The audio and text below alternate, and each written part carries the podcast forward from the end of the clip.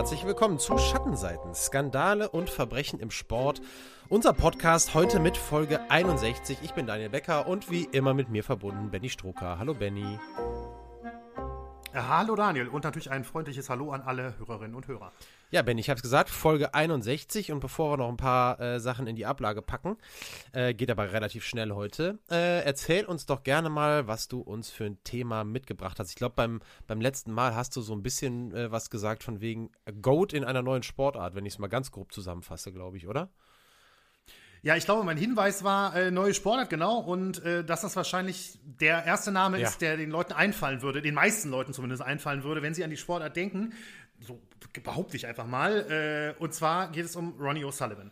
Damit sind wir beim Snooker, neue Sportart. Äh, hast du richtig gesagt. Ähm, nicht so schlecht, finde ich jetzt nach 61 Folgen. Ich kann aber auch jetzt schon mal sicher sagen, wird auch nicht die letzte neue Sportart gewesen sein. Wir haben ja auch noch ein bisschen was auf der äh, Liste. Ne, und auch Ronnie O'Sullivan kommt aus, äh, von der Liste der Hörervorschläge. Da ein, geht ein Dank raus an Franz. Der hatte das, glaube ich, irgendwann im Herbst, Ende 2022, irgendwie mhm. Oktober, November oder so, glaube ich, war die Mail. Ähm, sich doch mal um Ronnie O'Sullivan, bemüht, beziehungsweise dass wir eine Folge um ihn machen. Und ähm, dem, dem kommen wir jetzt gerne nach, denn er hat eine super, super spannende Geschichte. Ist, ja, für viele ist er der Goat im Snooker, ne? also der Beste aller Zeiten, möglicherweise. Ich kann das ehrlich gesagt gar nicht richtig einschätzen, weil ich in dem Sport grundsätzlich mhm. nicht genug drin bin. Ich vermute jetzt einfach mal, es ist wahrscheinlich bei dir relativ ähnlich. Ähm, aber wenn man, ich habe mich ja jetzt intensiv mit ihm beschäftigt und wenn man sich einfach auch nur die Zahlen anguckt, das ist, das ist schon wirklich immens. Aber ähm, O'Sullivan ist eben auch in einem Gentleman-Sport, wie Snooker ja gilt, auch echt ein Bad Boy und hat einige Skandale in seinem Leben angehäuft. Ähm, und da ging es auch schon wirklich in den 90ern los. Ähm, und es ist auch tatsächlich, ja, bis im Prinzip bis letztes Jahr ähm, ist immer mal wieder was dabei, mal größer, mal kleiner. Ähm, ganz besonderer Typ auf jeden Fall, spannende Persönlichkeit und ich denke, äh, das wird eine interessante Folge heute. Sehr schön, ja, ich freue mich drauf. Äh, ich kenne natürlich und ich habe auch direkt, also ich bin auch gehört zu denen, die, die sagen, wenn sie Snooker hören, denke ich sofort an Ronnie O'Sullivan, völlig ohne Frage. Muss äh, und wusste auch von seinem Bad Boy-Image, weil ich ein paar Sequenzen irgendwie von YouTube irgendwie im, im, im Kopf hatte. Muss aber auch ganz ehrlich sagen, ich habe mich jetzt äh, thematisch da gar nicht viel mit beschäftigt und bin sicher, du wirst mir eine ganze Menge Neues erzählen. Bevor wir dazu kommen, wollen wir aber noch einen kleinen äh, Vorausschau geben, was euch heute sonst noch so erwartet. Ähm, wir machen heute äh, wie ja schon angekündigt, äh, die, die zweite Episode sozusagen vom äh, skandalösen Quiz Reloaded, womit wir letzte Folge schon angefangen haben. An der Stelle, das wollten wir ganz schnell noch machen.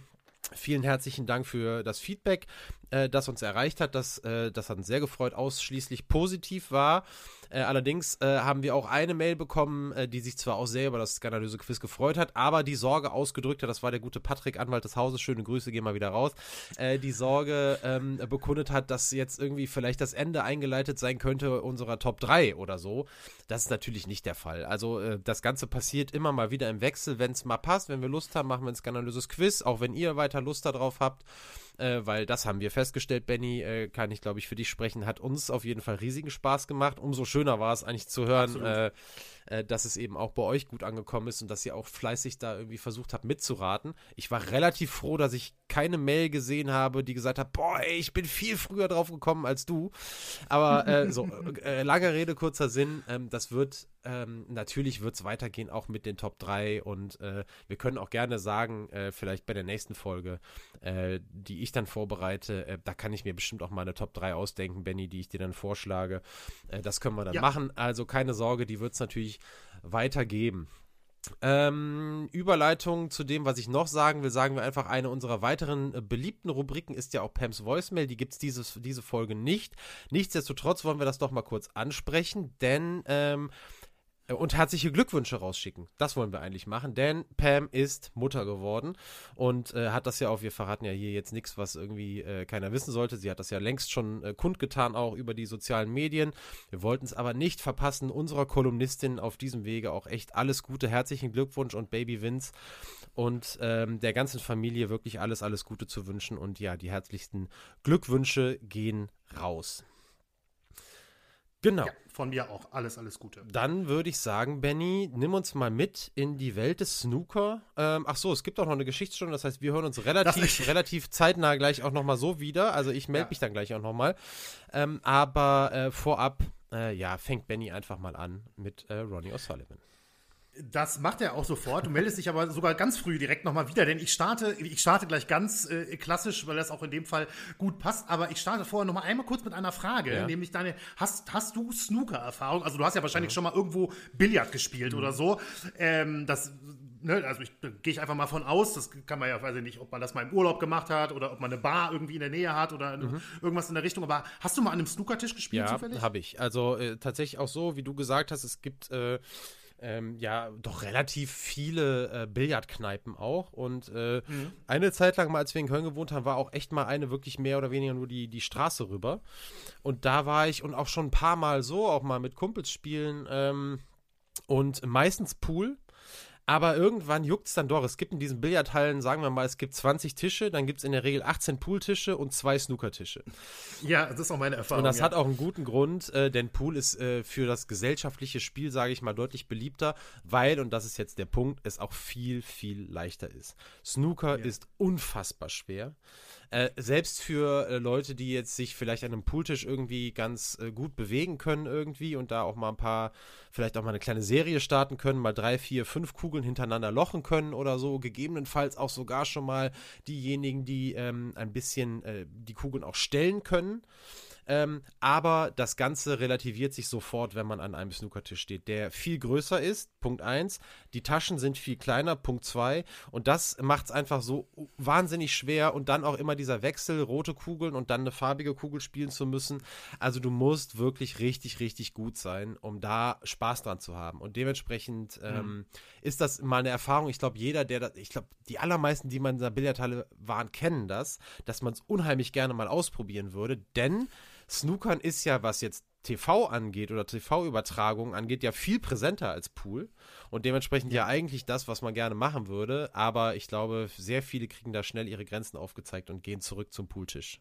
So ist zumindest meine Erfahrung. Also also ich muss schon sagen, ich habe dich ja vorher nicht vorbereitet auf diese Frage jetzt am Anfang. Ich wusste gar nicht, was du sagen wirst oder so. Und du hast wirklich eigentlich, ich hätte es genau so erzählen ja. können, hätte so umgekehrt gefragt. Wirklich, es ist faszinierend. Ich habe es tatsächlich auch einmal ausprobiert ähm, und habe das Spiel nicht beendet ne, weil das einfach zu frustrierend ja. für mich war, weil die Distanzen sind so unfassbar groß, ja, verglichen eben, und ich bin jetzt auch natürlich kein, bin überhaupt kein guter Poolspieler oder so, aber man hat es ja einfach hier mal ausprobiert und dann ist es wirklich, wirklich hart. Wer jetzt überhaupt nicht verstanden hat, wovon wir reden, keine Sorge, es wird äh, gleich im Laufe der Folge auch noch ein bisschen erklärt, ähm, worum es denn überhaupt beim Snooker geht. Also, wie gesagt, grob umrissen, also wird ja jetzt hier keine Sorge, wird jetzt kein, ähm, keine Snooker-Regel-Podcast, aber ähm, ne, warum hier rote äh, Kugeln, farbige Kugeln oder Bälle, wie man ja beim Snooker sagt.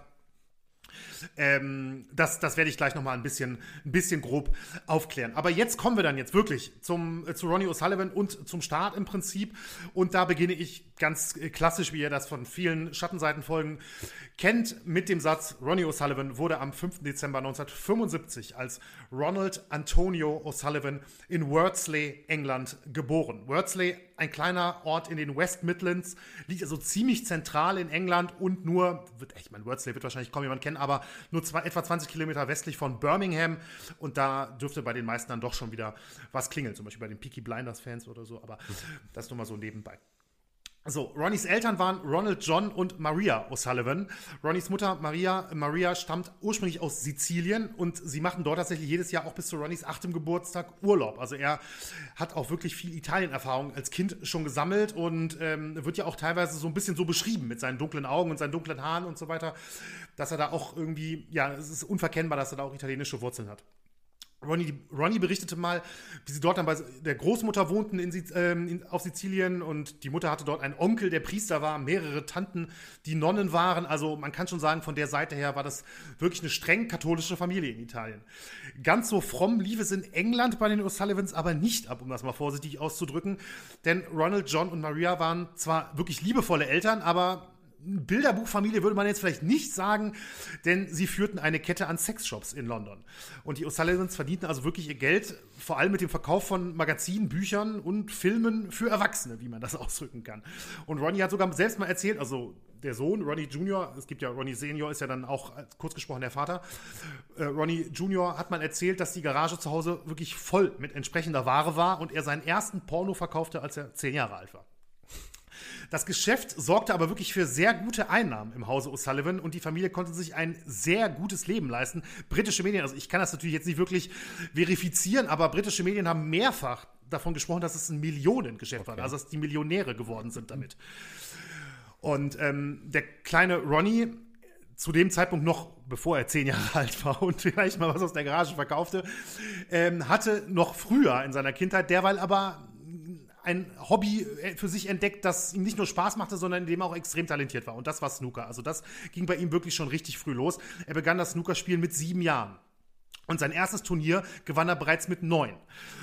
Ronnie war wirklich extrem ehrgeizig und spielte und trainierte viel. Erst recht, nachdem sein Vater ihm einmal dann zu Weihnachten einen eigenen Pooltisch schenkte. Jetzt muss ich hier dazu sagen, hier war es ein Pooltisch in dem Fall.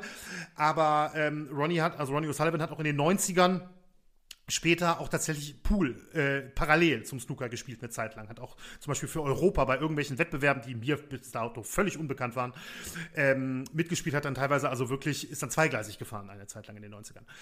Also O'Sullivan Senior auf jeden Fall erkannte das Talent seines Sohns schon wirklich früh und ermutigte ihn auch zum Spielen. Und ja, im Prinzip, als er den Tisch bekommen hatte, die haben so einen eigenen Raum dann eingerichtet bei sich zu Hause, wo, äh, wo der kleine Ronnie dann eben trainieren konnte und spielen und üben konnte.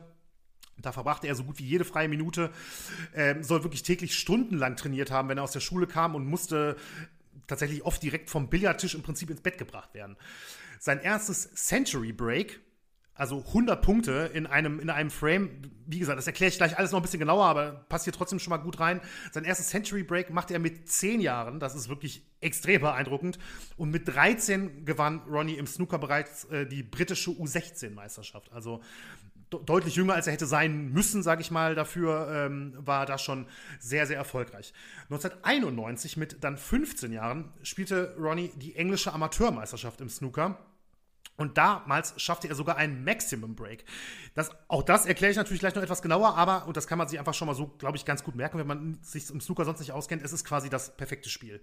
Ja, also es heißt quasi, dass man den kompletten Tisch abräumt. Und ähm, O'Sullivan war damals zu dem damaligen Zeitpunkt und auch noch eine ganze Weile danach wirklich der jüngste Spieler, der je nachweislich, also bei einem Turnier oder sowas, wo das halt bezeugt werden konnte, ein Maximum Break gespielt hat. Der Rekord wurde erst 2017 von Sean Maddox gebrochen, der allerdings auch nur acht Tage jünger war, als ihm das gelang. Das sind die Zahlen aus dem Guinness Buch der Rekorde, die ich gerade genannt habe.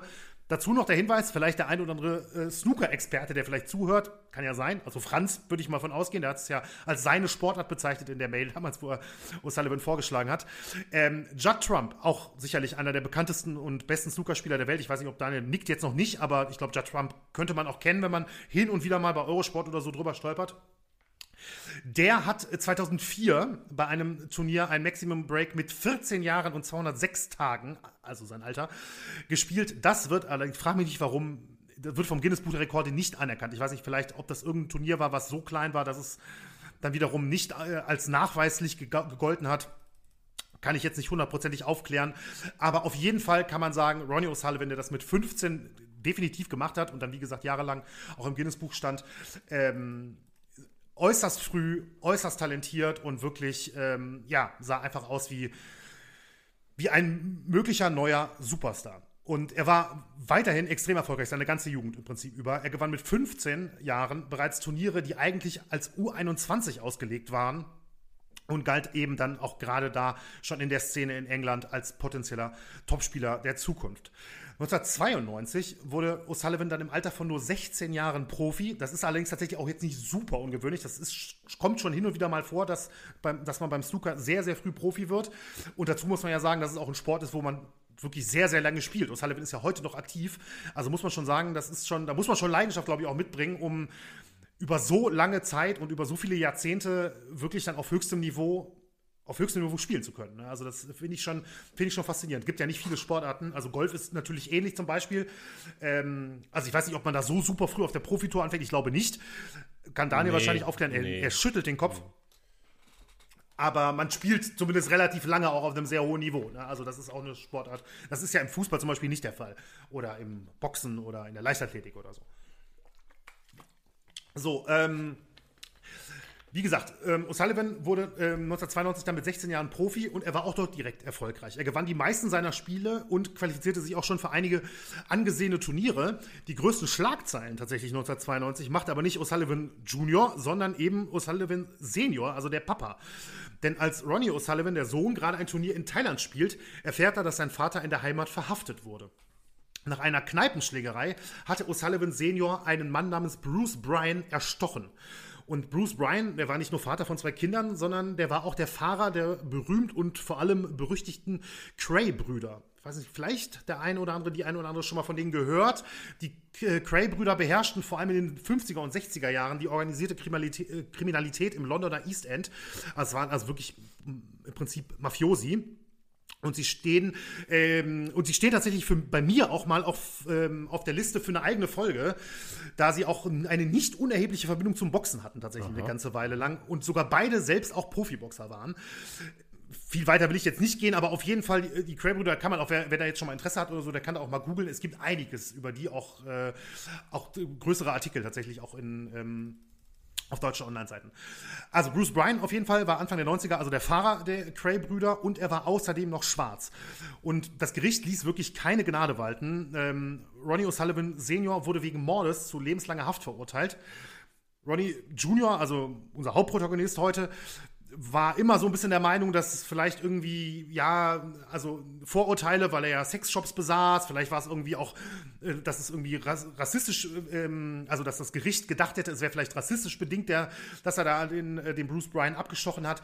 Also der war da immer, ja, war da immer ein bisschen vorsichtig, was, was das angeht, aber wie gesagt, das Gericht hat auf jeden Fall ähm, sehr hart entschieden und ihn zu lebenslanger Haft verurteilt. Später musste er davon dann allerdings nur in Anführungszeichen fast 18 Jahre absitzen. Aber für Ronnie Jr. war das auf jeden Fall ein schwerer Schlag. Er hatte nicht nur ein wirklich sehr enges Verhältnis zu seinem Vater, sondern er verlor damit auch seinen, seinen Mentor und das, als er eben gerade auf die Profitour kam. Sein Vater hat ihn nämlich wirklich massiv unterstützt in, ähm, bei seiner Karriere und auch dem Weg natürlich zum Profi. Dennoch ließ sich Ronnie O'Sullivan zu dem Zeitpunkt eben im ersten Jahr nicht aus der Bahn werfen. Er feierte erste Erfolge Dazu aber gleich mehr, denn jetzt, wenn wir dann ein bisschen mehr äh, wirklich zum Snooker an sich kommen und was eben so am Tisch teilweise auch passiert ist, ähm, hat Daniel eben eine Geschichtsstunde für uns vorbereitet. Und dabei geht es nicht um die Geschichte des Snookers, das werde ich gleich auch noch mal ein bisschen ähm, aufarbeiten, aber es geht um die Geschichte des Billards, denn Snooker ist natürlich eine Billard-Variante. Aber wir haben es schon gesagt, es gibt Pool, aber es gibt ja noch viel mehr. Es gibt noch Karambolage zum Beispiel und wahrscheinlich, ich weiß nicht, was noch alles gibt. Es gibt bestimmt noch einiges. Ähm, aber dazu kann uns Daniel, äh, also nicht zu, den Varianten, das ist jetzt gar nicht seine Aufgabe gewesen, aber ähm, eben, woher kommt eigentlich Billard? Also warum mhm. gibt, es ein, gibt es einen Tisch, Kugeln und einen Kö und man locht da Kugeln ein? Ja, äh, genau das machen wir jetzt. Genau darüber reden wir. Die Frage, die ich mir vorab mal so notiert habe, man weiß ja nie so genau, wie weit muss man eigentlich in die Geschichte zurückgehen, wenn man irgendwie, wir haben ja schon ein paar mhm. Mal irgendwie auch äh, so sind wir ja zurück in die Historie gegangen, wenn es um Sportarten ging oder, oder was weiß ich, was wir noch alles gemacht haben. Meine Frage ist mal, ich weiß nicht, ob du drüber gestolpert bist, Benny, aber was würdest du, wenn du schätzen müsstest, was würdest du glauben, wie weit müsste man zurück in die Geschichte, wenn man so auf die Anfänge des Billards stoßen würde? Also, ich habe jetzt nicht wirklich danach geguckt. Ich meine mich erinnern zu können, dass ich trotzdem drüber gestolpert wäre und es war deutlich früher, als ich getippt hätte. Ähm, also ich hätte wahrscheinlich, wahrscheinlich hätte ich mich, äh, hätte ich gesagt, vielleicht 18. Jahrhundert, vielleicht sogar frühes 19. Jahrhundert und es sind, glaube ich, ein paar hundert Jahre früher, ne? Äh, ja, wenn wir es wenn zweiteilen, bist du mit den paar hundert Jahren früher tatsächlich ganz richtig. Ähm, es ist aber wirklich so, und deswegen, ich habe das mit aufgenommen, weil ich die Geschichte dazu irgendwie ganz nett finde. Ähm, wenn man, äh, wenn wir so, wenn wir so richtig weit in die Geschichte zurückgehen wollten, mhm. dann könnten wir das machen beim Billard. Ähm, denn ähm, ja, also nee, andersrum. Ich glaube, wir fangen doch lieber mal äh, so ein bisschen äh, sortiert an. Erstmal will ich dazu sagen, also erstmal ja, du liegst, du liegst nicht, nicht schlecht mit deiner, mit deiner Schätzung, die du jetzt sagen würdest. Ähm, man muss wirklich dazu sagen, und das hat mich überrascht, äh, dass die Quellenlage, wenn man sich die Geschichte des Billardsports so, oder Spiels anschauen will, ähm, verblüffend schlecht ist. Also wenn du jetzt mal, sage ich jetzt mal Beispiel die Geschichte des Golf oder die Geschichte des Fußball oder Tennis oder so. Ja, da kannst du dich ja vor Seiten und auch vor allem vor journalistischen Seiten, würde ich mal sagen, nicht retten mhm. oder irgendwelche Wissensseiten oder so. Die sind eigentlich immer sehr dankbar, ne? wenn man irgendwie so so gute, ähm, so vielleicht sogar irgendwie so Geschichtsjournalisten oder so sich damit beschäftigt haben, dann kann man immer davon ausgehen, dass das halt einfach gute, eine gute Quelle ist. Hier ist mhm. es so, dass ganz viele Seiten, die sich mit der Geschichte des Billard beschäftigen, so, so Billardseiten sind, so Spartenseiten. Weißt du, es gab mal, es gab mal diese Zeit irgendwie, ich habe jetzt mal versucht, danach noch mal zu googeln, da habe ich jetzt tatsächlich gar nichts mehr gefunden, aber es gab mal eine Zeit, wo Wettanbieter ähm, aufgrund der SEO-Optimierung ähm, irgendwie mhm. so historische äh, Sportgeschichten auf ihrer Seite hatten. Weil wenn man jetzt mal ganz blöd gesagt, du hast die Geschichte des Fußballs gegoogelt und dann haben die halt durch SEO-Optimierung, du nix, du kennst dich ja damit auch aus, glaube ich, ja, ja. Ähm, haben die es halt so äh, gedeichselt bekommen, dass in den Anzeigen deren Seite mit, ne, mit einer kleinen, mit einem kleinen Abriss zum Thema halt ganz oben landet und du dann eben schon mal auf der Wettseite bist. Ne? Also so die Idee mhm. dahinter. Und so ein kleines bisschen ist das jetzt hier auch, dass also irgendwie Seiten, die sich mit Billard beschäftigen, halt wirklich gesagt haben, okay, was könnte man googeln, was relativ häufig gegoogelt wird, zeitlos ist und womit wir punkten können. Äh, und da findet man wirklich eben viel auf diesen reinen Billardseiten. Und da ist natürlich, ist jetzt auch vielleicht ein kleines Vorurteil, aber es ist natürlich schon ein bisschen so, dass die Sorge da ist, wenn man auf mehrere Billardseiten geht, dass die so ein bisschen vielleicht auch voneinander mal abschauen irgendwie.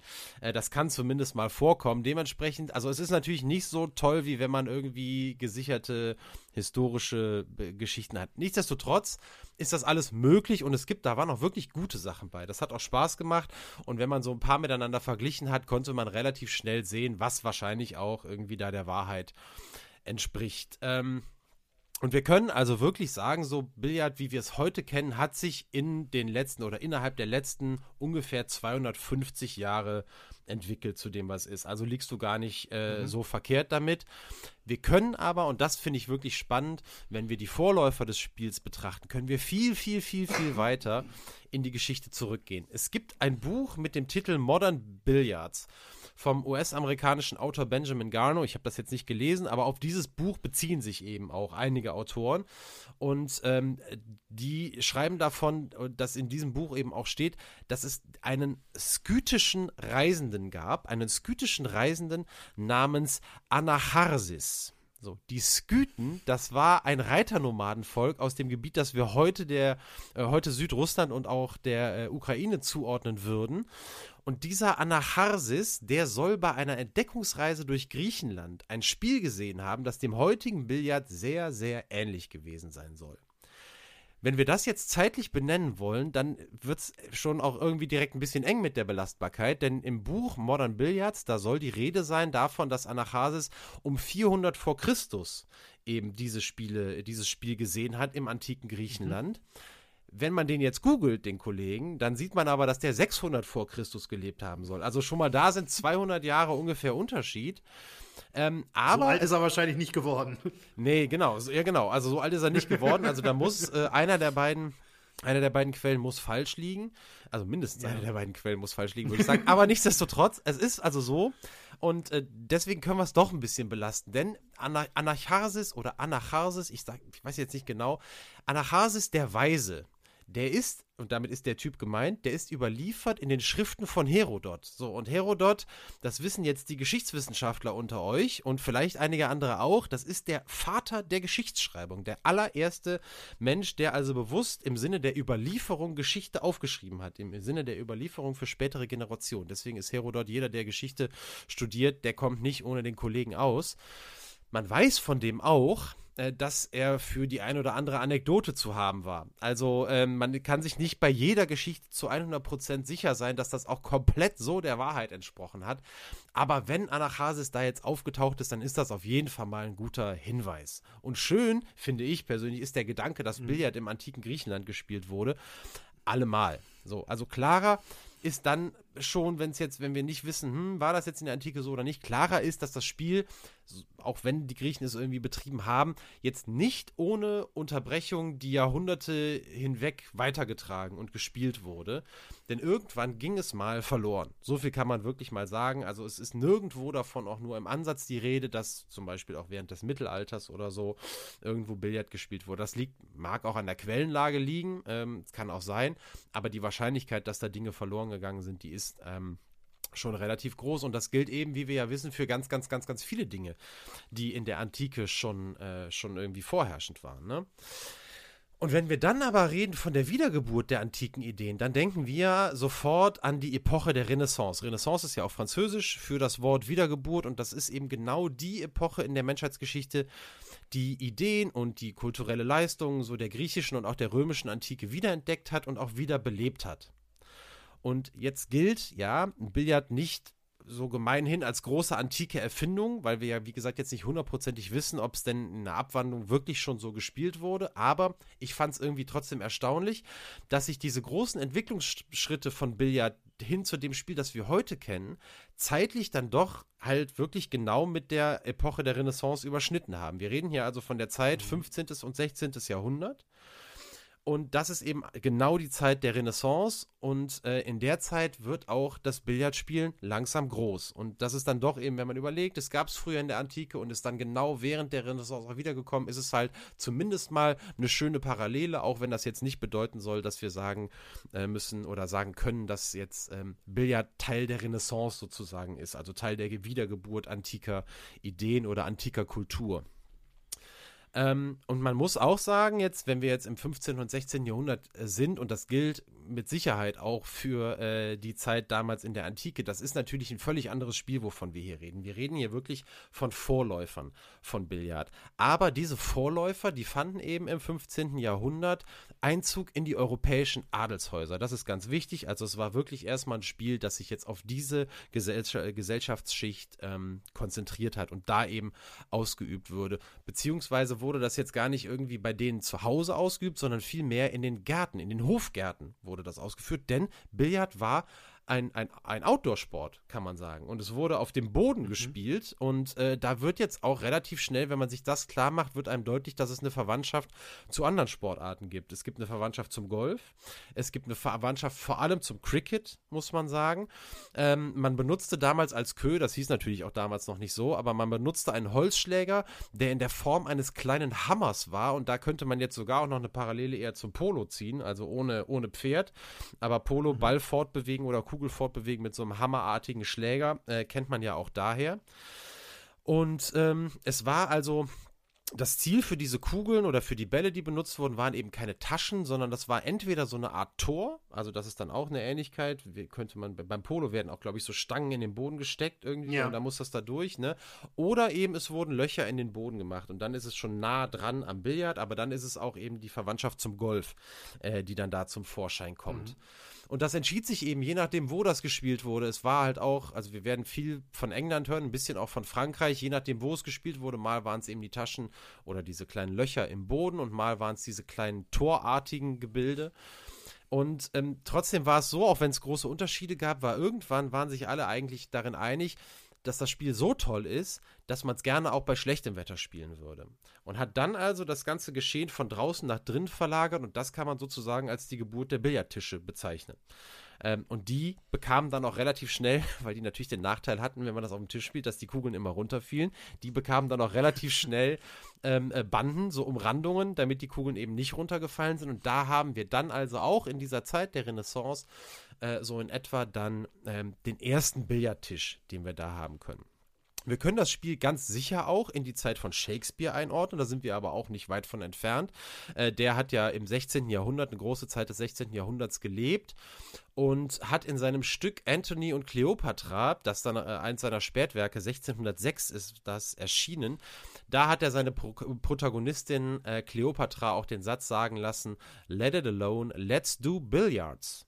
Also da äh, wo, ist das schon überliefert, äh, überliefert und da gab es dieses Spiel also schon und war, das muss man ja auch sagen, wenn jetzt etwas in so ein Stück eingeflochten wurde, dann hatte das ja schon irgendeine Art von Bekanntheit. Also das wurde hier vorausgesetzt, mhm. dass das eben bekannt ist und da sind wir im Jahr 1606, also da hat es auch schon äh, den Namen.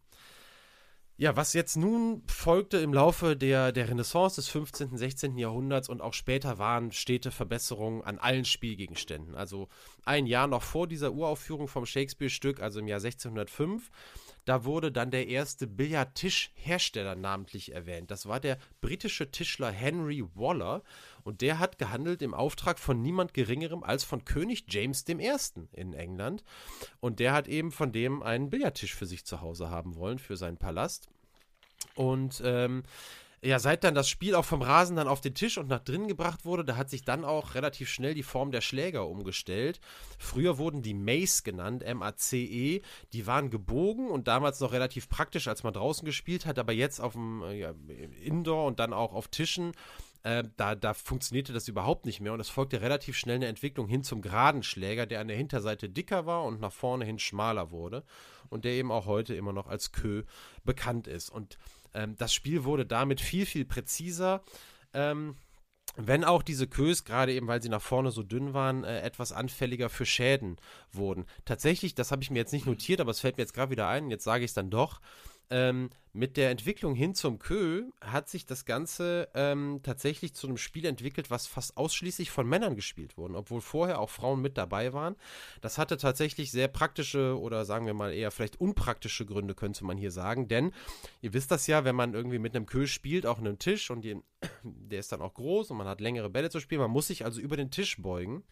Und Männer hatten damals lange Roben an. Das war jetzt also überhaupt kein Problem, wenn die sich über den Tisch beugten. Mit der gängigen Kleidung damals von Frauen im 15., 16. Jahrhundert war das allerdings sehr, sehr unvorteilhaft. Und dann wurde denen tatsächlich teilweise äh, noch, wenn die mitspielen wollten, diese Mace, äh, dieser alte Schläger wurde denen noch zur Verfügung gestellt.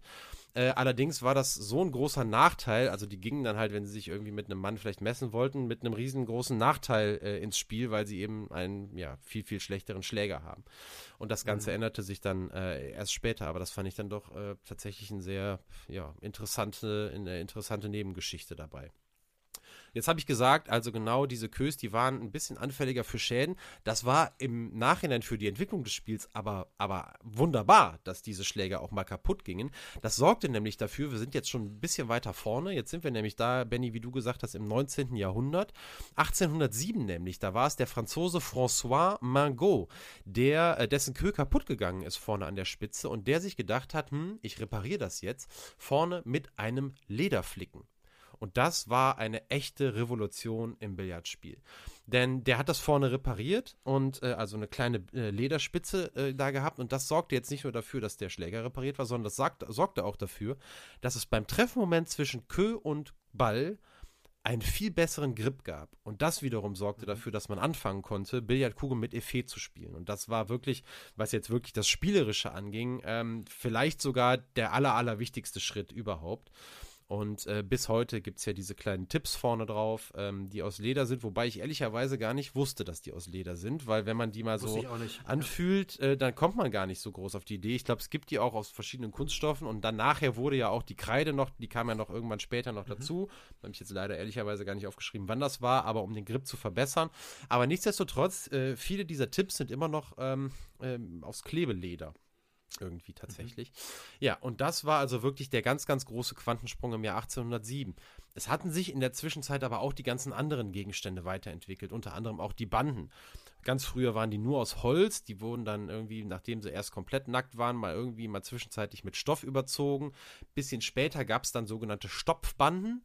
Äh, da wurden elastische Mittel reingestopft, sowas wie Tierhaut oder Rosshaar. Und ähm, dann ähm, gibt es einen nächsten Entwicklungssprung im Jahr 1835, als nämlich die Banden dann aus Naturkautschuk gebaut wurden. Also wirklich jetzt so ein bisschen gummiartig, das kennt man ja auch heute. Wiederum zehn Jahre später, also 1845, wurde das Material dann vulkanisiert. Das wurde dann so ein bisschen gehärtet und belastbarer gemacht. Das heißt, das war jetzt ähm, der, der Temperatur nicht mehr so ausgesetzt. Also mhm. vorher war es so, bei extremer Kälte oder, oder bei Hitze oder so, da, dann verbog sich dieses Material und hatte nicht mehr die Spieleigenschaften wie vorher. Und dadurch, dass man das vulkanisieren konnte, das Naturkautschuk, wurde das Ganze langlebiger und auch ja, belastbarer und auch berechenbarer auf Dauer. Bleibt jetzt noch, wir haben Kö und Tisch haben wir gemacht, dann wollen wir jetzt noch auf die Kugeln bzw. die Bälle, hast du ja schon gesagt, gerade beim Snooker oder auch, ich glaube beim Pool wird, der, wird die Kugel auch äh, eher als Ball bezeichnet. Ganz früher, ja, wie könnte es anders sein, auch aus Holz, im Anschluss dann ähm, häufig, als es dann äh, auch weiter verbreitet war, wirklich aus Elfenbein. Äh, dann im Jahr 1820 hat sich der Österreicher Emanuel Scholz dann aber das Patent sichern lassen zur Kunststofferzeugung von Billardkugeln und das hat sich dann zum Glück bis heute durchgesetzt. Elfenbein äh, aus Tierschutzgründen, ähm, ja, in Bällen auch längst verboten, abgesehen davon, dass die auch einen spielerischen Nachteil hatten, weil sie nicht so resistent waren. Die mussten nachgeschliffen werden, dann kamen also schneller Beulen rein, das kam eben noch mit dazu. Ich habe jetzt auch mal nachgeguckt, seit letztem Jahr gibt es ein offiziell bestätigtes Import- und Exportverbot von Elfenbein, zumindest in der EU, weil ich auch im Kopf hatte, dass das Elfenbein schon länger auch verboten ist. Also zumindest darf man seit letztem Jahr äh, in der EU nicht mehr damit handeln. Ähm, und Elfenbein war auch mal in Kös verbaut eine Zeit lang. Ich, das ist also, wie gesagt, mittlerweile verboten, zumindest der Handel damit. Zufälligerweise weiß ich, dass es bei manchen Menschen, die dem Sport auch zugetan sind, auch noch alte Bestände von Elfenbeinkös gibt, die relativ hoch ähm, gehandelt werden, bei denen, die da jetzt keine, ähm, keine Probleme mit haben, äh, das zu machen weil das Material eben als sehr hochwertig edel gilt und ähm, auch diejenigen, die dann meinen, das wäre irgendwie, das könnte kein Kunststoff ersetzen oder keine andere Holzart ersetzen. Wie gesagt, also der Besitz ist auch nicht strafbar, der Handel hingegen mittlerweile schon. Ich habe auch mal geguckt, ob man noch irgendwie sowas kriegt, ob man Kös kriegt mit, mit Elfenbein oder so, habe aber nichts gefunden. Und es gibt ganz teure Kös, die also so eine Mischung aus, aus, aus verschiedenen Holzarten sind und äh, teilweise eben auch ja, aus, aus Kunststoffen. Ja, was jetzt so die technische Komponente des Spiels angeht, da sind wir eigentlich mehr oder weniger jetzt so beim, beim aktuellen Stand angekommen. Es gab natürlich immer wieder Be Verbesserungen in den nächsten Jahren, aber so ungefähr grob kann man sagen, ab Mitte des 19. Jahrhunderts ist schon so, so halbwegs der Status quo angekommen. Wichtig ist halt, dass sich das Spiel in dieser Zeit jetzt, wenn wir Mitte des 19. Jahrhunderts sind, auch verbreitet hat. Es wurde also nicht mehr nur in den Adelshäusern gespielt, was damit zusammenhing, dass es so seit Beginn des 18. Jahrhunderts eine wirklich rasant steigende Anzahl von Kaffeehäusern in Europa äh, gab. Gerade natürlich auch in Österreich, Wien und so ist immer noch sehr bekannt dafür, aber auch überhaupt europaweit Kaffeehäuser ganz groß und die wollten, um ihren Gästen was zu bieten, eben haben die ganz viele Spiele angeboten. Das waren auch Brettspiele und irgendwie Dinge, aber eben auch irgendwann und mit und mit dann dann auch die Anschaffung von Billardtischen. Und da kann man sich vorstellen, das hat sich natürlich großer Beliebtheit erfreut, weil natürlich, das ist ja heute ehrlicherweise auch nicht viel anders, einen Billardtisch äh, als Privatperson sich zu leisten, das muss man dann auch erstmal können, äh, ja. abgesehen davon, dass man auch den Platz dafür braucht. Ähm, und so war das natürlich damals nicht anders. Und wenn es dann Kaffeehäuser gab, wo, wo es dann Billardtische gab, das waren richtige Magneten. Und so ähm, entwickelte sich das Spiel dann auch weiter und wurde in der Breite und in der Masse beliebt ähm, obwohl es jetzt äh, kein Sportspiel in dem Sinne war. Das ist also ganz lange Zeit wirklich ein Gesellschaftsspiel gewesen, das auch lange Zeit keine einheitlichen Regeln hatten, unterschiedliche Spielformen ähm, und das diente wirklich zur reinen Unterhaltung. Klar, wenn man irgendwie mal zu zweit spielte oder so, dann gab es auch mal Einsätze, da wurde aber meist jetzt um, man musste dafür bezahlen, klar, in Kaffeehäusern ein kleines Entgelt da entrichten, damit man spielen durfte. Und um den Einsatz wurde dann halt mal gespielt. Wer so, wer bezahlt die nächste Partie? Und das ist ja was, was auch heute gab es ja, also zumindest heute in diesem Billardcafé ist das natürlich was anderes.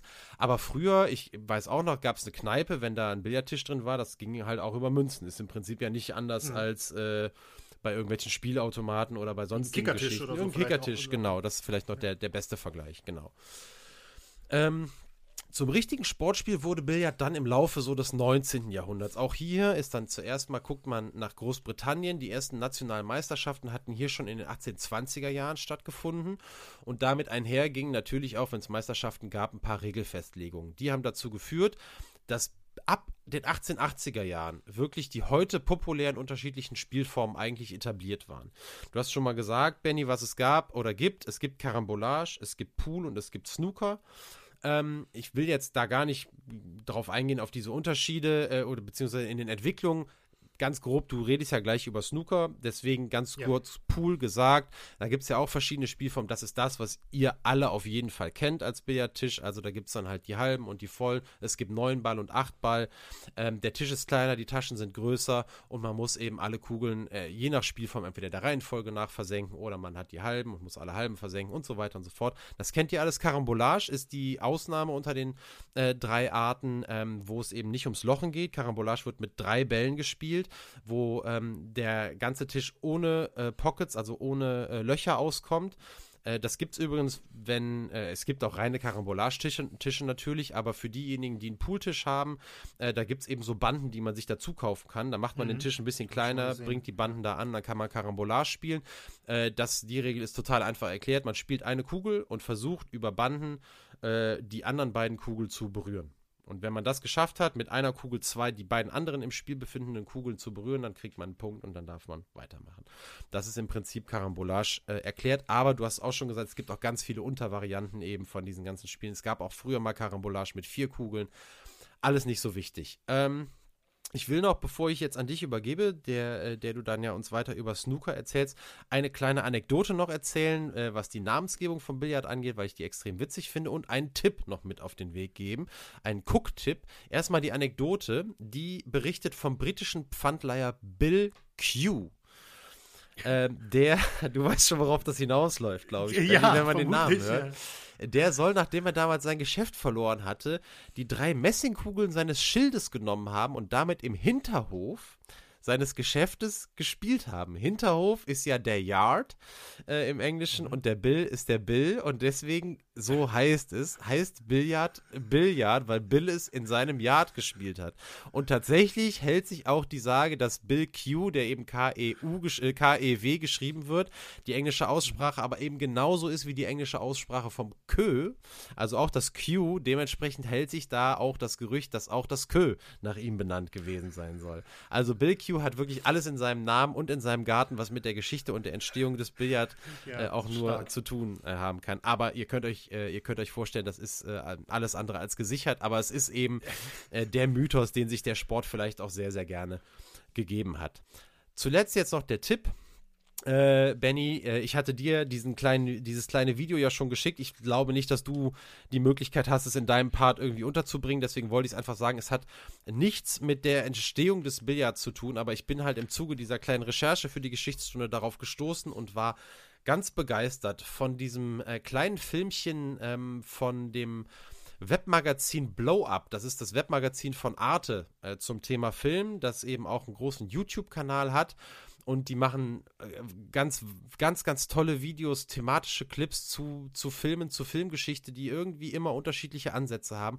Und die haben ein ganz fantastisches Video gemacht, 20 Minuten lang, äh, mit unzähligen Billardszenen aus Filmen und haben hinten raus, so in guter Schattenseitentradition, möchte ich fast sagen, ähm, auch eine kleine Toplist der besten Billardszenen in der, Film, der Filmgeschichte gemacht. Und Benny hat es dir geschickt und du hast mir sofort mhm. geantwortet, hast es dir auch angeguckt. Äh, das ist wirklich, das ist ganz toll zu gucken. Also das ist eine große Empfehlung. Findet ihr natürlich den Link in den Show Notes. Und äh, damit wäre ich mit meinem kleinen Teil dann erstmal am Ende und übergebe wieder an Benny. Daniel, vielen, vielen Dank. Also äh, viel gelernt, super spannend mal wieder. Ich muss sagen, also die Geschichtsstunden sie enttäuschen weiterhin nicht und ich finde jetzt, also ich fand alles interessant, aber Bill, ja, äh, Bill Q ja, ja. in seinem Yard, den fand ich jetzt, der, den werde ich nicht so schnell vergessen. So, wir kommen jetzt aber erstmal wieder zurück ähm, zum Snooker. Wir kommen noch nicht zurück zu Ronnie O'Sullivan, sondern wir machen jetzt erstmal noch den kleinen Schwenk, auch ein bisschen historisch zum Snooker und äh, dann erkläre ich auch noch ein bisschen was ähm, zum, zum Ablauf im Spiel genau. Aber Daniel hat ja schon gesagt, Billard reicht weit zurück, vielleicht sogar bis in die Antike, aber auf jeden Fall bis in die Renaissance. Die Snooker ist als Untervariante vom Billard an sich natürlich deutlich jünger. Und die Geschichte des Snooker kann man bis in die zweite Hälfte des 19. Jahrhunderts äh, zurückverfolgen oder bis dahin ist sie zurückdatiert. Ganz zweifelsfrei ist es auch hier nicht geklärt, aber allgemein wird die Erfindung des Snooker ähm, einem Offizier der British Army im 19. Jahrhundert zugeschrieben und das ist der ähm, nette Herr Neville Francis Fitzgerald Chamberlain. Also ein ordentlicher Name auf jeden Fall. Und Fitzgerald Chamberlain soll Snooker in den 1870er Jahren in Britisch-Indien damals eine Kolonie Großbritanniens, eingeführt haben. Und der Name Snooker, der stammt tatsächlich auch aus der britischen Armee, denn Kadetten, die in der äh, Royal Military Academy in Woolwich in ihrem ersten Jahr waren, die wurden quasi abfällig mit dem Spitznamen Snooker bezeichnet. Also das war also im Prinzip eine, eine Bezeichnung wie, ich weiß nicht, wie man in der wie, keine Ahnung, wie sagt man äh, zum Beispiel I-Dötzchen oder so, sagt man doch, glaube ich. Genau. in der Schule, ne? Die Erstklässler. Und hier sind es halt sie im ersten Jahr und in, in, in äh, Großbritannien wurden die halt als Snooker bezeichnet. Und Chamberlain soll dann mal bei einem Spiel einen Mitspieler, der eben eine farbige Kugel nicht lochen konnte, als Snooker bezeichnet haben. Das führte zu einem Streit. Der Mitspieler, ebenfalls ein Offizierskollege, fühlte sich beleidigt. Chamberlain beschwichtigte dann aber und erklärte, dass ja alle neu in dieser von ihm gerade eingeführten Billardvariante seien und deswegen seien sie ja alle Snooker in diesem Spiel. Und so blieb dieser Name tatsächlich bis mhm. heute haften. Tatsächlich gibt es ja auch beim, äh, beim Snooker selbst auch den Begriff Snooker, wenn man zum Beispiel schafft, dass ähm, in einem defensiven Spielzug, ne, dass die Kugel für den Gegner ähm, nicht direkt regulär, eine ja. Mhm. regulär genau die nächst nötige Kugel anspielen kann, nennt man das auch Snooker. Das hat aber tatsächlich nichts mit dem Namen des Spiels zu tun. Mhm. Also fand ich, fand ich faszinierend. Hätte ich jetzt spontan gedacht, weil wäre ja sonst ein komischer Zufall. Ne? Ja, aber scheint tatsächlich nicht so zu sein. Und der Name eben aus dieser British Army äh, im Prinzip Nummer blieb bis heute oder bleibt bis heute haften. Snooker erlebte dann über die Jahrzehnte hinweg ein ziemliches Auf und Ab, was so die Popularität der Sportart anging. Äh, das werde ich jetzt nicht detailliert aufdröseln, das wird viel zu weit führen, aber es gab früh schon, ich glaube in den 20ern, äh, eine Weltmeisterschaft, dann gab es äh, einige Jahrzehnte keine mehr und so weiter, deswegen spricht man teilweise auch vom modernen Snooker, so werde ich teilweise gleich auch bei, wenn es später mal ein bisschen um Rekorde und so weiter geht, davon sprechen, weil die eben nur im modernen Snooker wirklich nachgehalten worden sind. Also Centuries oder sowas wurden vor 100 Jahren überhaupt nicht gezählt. Ähm, aber grundsätzlich kann man aus heutiger Sicht auf jeden Fall sagen, steht Snooker wirklich gut da. Es gibt große, äh, große Preisgelder bei den Turnieren. Äh, ne, die Turniere sind gut besucht. Es gibt TV-Übertragungen. Es gibt einige Stars, die auch wirklich außerhalb der Szene bekannt sind, eben wie zum Beispiel Ronnie O'Sullivan. Und ähm, es ist glaube ich, zumindest kann man das auch sagen, Daniel hat es ja vorhin auch so angesprochen, ich würde es auch denken, obwohl ich jetzt natürlich in den, in, im Billard und Snooker und Pool und weiß ich nicht was, nicht zu Hause bin. Im Spitzensport auf jeden Fall ist es die populärste ähm, Billardform. Pool ist mit Sicherheit ähm, zumindest in Deutschland, glaube ich, kann man das ganz sicher sagen, ähm, ja, so im Breitensport, wenn man mal eben abends mal rausgeht oder sowas und vielleicht Lust hat, ist das natürlich die beliebtere Variante. Das, Daniel hat es ja vorhin mal gesagt, 20 Tische, 18 mal Pool, zweimal Snooker, so ist auch so meine Erfahrung, die ich gemacht habe. Und Snooker ist übrigens auch vom IOC anerkannt, also vom Internationalen Olympischen Komitee und versucht tatsächlich auch seit ein paar Jahren olympisch, also ein olympischer Sport zu werden, eine olympische Disziplin zu werden. Für 2020 und 2024 hat das nicht geklappt, aber ich gehe mal davon aus, dass man es für 2028 wieder versuchen wird. Und äh, möglicherweise gibt es dann sogar bald olympische Medaillen zu gewinnen bei, beim Snooker-Turnier. Also ich finde ja, es gibt viel, es gibt viel Schrott, der sich darum bewirbt, olympisch zu werden. Ähm, aber ähm, Snooker finde ich gut, muss ich ehrlicherweise ja. sagen. Also finde ich, hätte, hätte, hätte was verdient. Also fällt mir ja. kein Grund ein, warum man Golf olympisch macht, was ja passiert ist äh, seit 2016 und Snooker nicht. Also das fände ich, ja, äh, hat, ich hat eine riesige Tradition. Da hätte ich überhaupt nichts gegen. Ja, ja, nee, bin ich, bin ich absolut bei dir. So, ähm, das also so ein bisschen zur Herkunft des Snooker an sich und jetzt noch so ein bisschen was zum Spiel an sich, so ein paar grundlegende Infos. Denn wir haben es eben schon mal gesagt, Snooker ist halt wirklich eine besondere Variante und unterscheidet sich gerade vom Pool wirklich deutlich. Und Pool ist ja das, was ja der Otto Normalverbraucher am ehesten kennt. Und der Tisch, Daniel hat ihn schon mal angesprochen, der ist halt beim Snooker deutlich größer. Die Maße beim Pool genormt sind normalerweise 2,54 Meter mal 1,27 Meter. Und der Snooker-Tisch im Vergleich dazu misst halt etwa, etwa halt, weil es in Fuß gemessen wird, das ist also auf äh, Meter und Zentimeter nicht, nicht ähm, ganz einfach auszurechnen oder ganz einfach auszudrücken, etwa 3,66 Meter mal 1,83 Meter. Also das ist schon wirklich eine Menge Holz. Das ist mehr als ein Meter in der Länge und nochmal fast 50 Zentimeter, äh, fast 60 Zentimeter in der Breite drauf. Ne? Also das ist schon wirklich, wenn man die mal nebeneinander sieht, das äh, ist schon, ist schon echt ein Ding. So. Und auf einem Snookertisch liegen neben den, dem weißen Spielball, der ja, das ist wie beim Pool, ne? mit einem weißen wird angespielt, das ist der Spielball, mit dem man die anderen Kugeln treffen muss liegen noch 15 rote Kugeln sowie sechs farbige Kugeln. Die sind gelb, grün, braun, blau, pink und schwarz. Und die roten Kugeln bringen fürs Lochen jeweils einen Punkt und die farbigen Kugeln aufsteigend von zwei bis sieben Punkten, wobei Schwarz mit sieben Punkten die Höchstzahl bedeutet. Gerade die Farbaufstellung, die ich eben genannt habe, ist auch tatsächlich die aufsteigende Punktzahl. Und es ist dann so, dass man, wenn ein Spieler dran ist, beginnt er ein sogenanntes Break. Deswegen auch das Maximum Break, was ich vorher mal gesagt habe. Also das nennt man Break, wenn ein Spieler dran ist. Und ähm, so wird dann die Aufnahme in, in Folge genannt, ohne dass der andere wieder an den Tisch kommt. Das heißt, man quasi durchlocht und am Ende hat man zum Beispiel 27 Punkte gemacht oder sowas oder 45 Punkte oder sowas, hat man in dem Break eben so viele Punkte gemacht und dann, wenn man zum Beispiel dann nicht gelocht hat oder einen Foul gespielt hat oder so, kommt dann halt der gegnerische Spieler dran. Wichtig beim Snooker natürlich noch, das werden einige natürlich wissen, die es schon mal gesehen haben, solange die roten Kugeln auf dem, äh, auf dem Tisch sind oder eine rote Kugel auf dem Tisch ist, werden die farbigen wieder auf ihre Ausgangsposition gelegt, wenn man sie eingelocht hat. Also man locht zum Beispiel eine rote Kugel und danach die schwarze, dann kommt die schwarze wieder dahin, wo sie immer auf dem Tisch liegt in dem Spiel. Die rote bleibt aber weg. Und dann läuft das Spiel quasi so lange, bis alle roten weg sind und dann muss man eben ähm, die farbigen in der richtigen Reihenfolge auch noch aufsteigend danach lochen, um den Tisch wirklich komplett abzuräumen. So, die Anzahl der erreichten Punkte, das hatte ich gerade noch vergessen, äh, sagt immer der Schiedsrichter an. Das hört man vielleicht auch, wenn man mal eine Übertragung mhm. sieht oder so. Der zählt quasi für, sicherlich auch für die Spieler, aber natürlich auch fürs Publikum und so weiter, zählt der mit. Ähm, je nachdem, ob es dann ein Punkt, drei oder halt sieben oder was auch immer, der rechnet dann, äh, der zählt einfach, addiert immer weiter hoch, immer nach jeder nach jeder gelochten äh, Kugel oder nach jedem gelochten Ball. Ich wollte mir eigentlich vornehmen, öfter Ball zu sagen, weil ich glaube, dass es in der Szene ja, was eigentlich trotzdem noch, mir auch noch so. Kugel. Ja.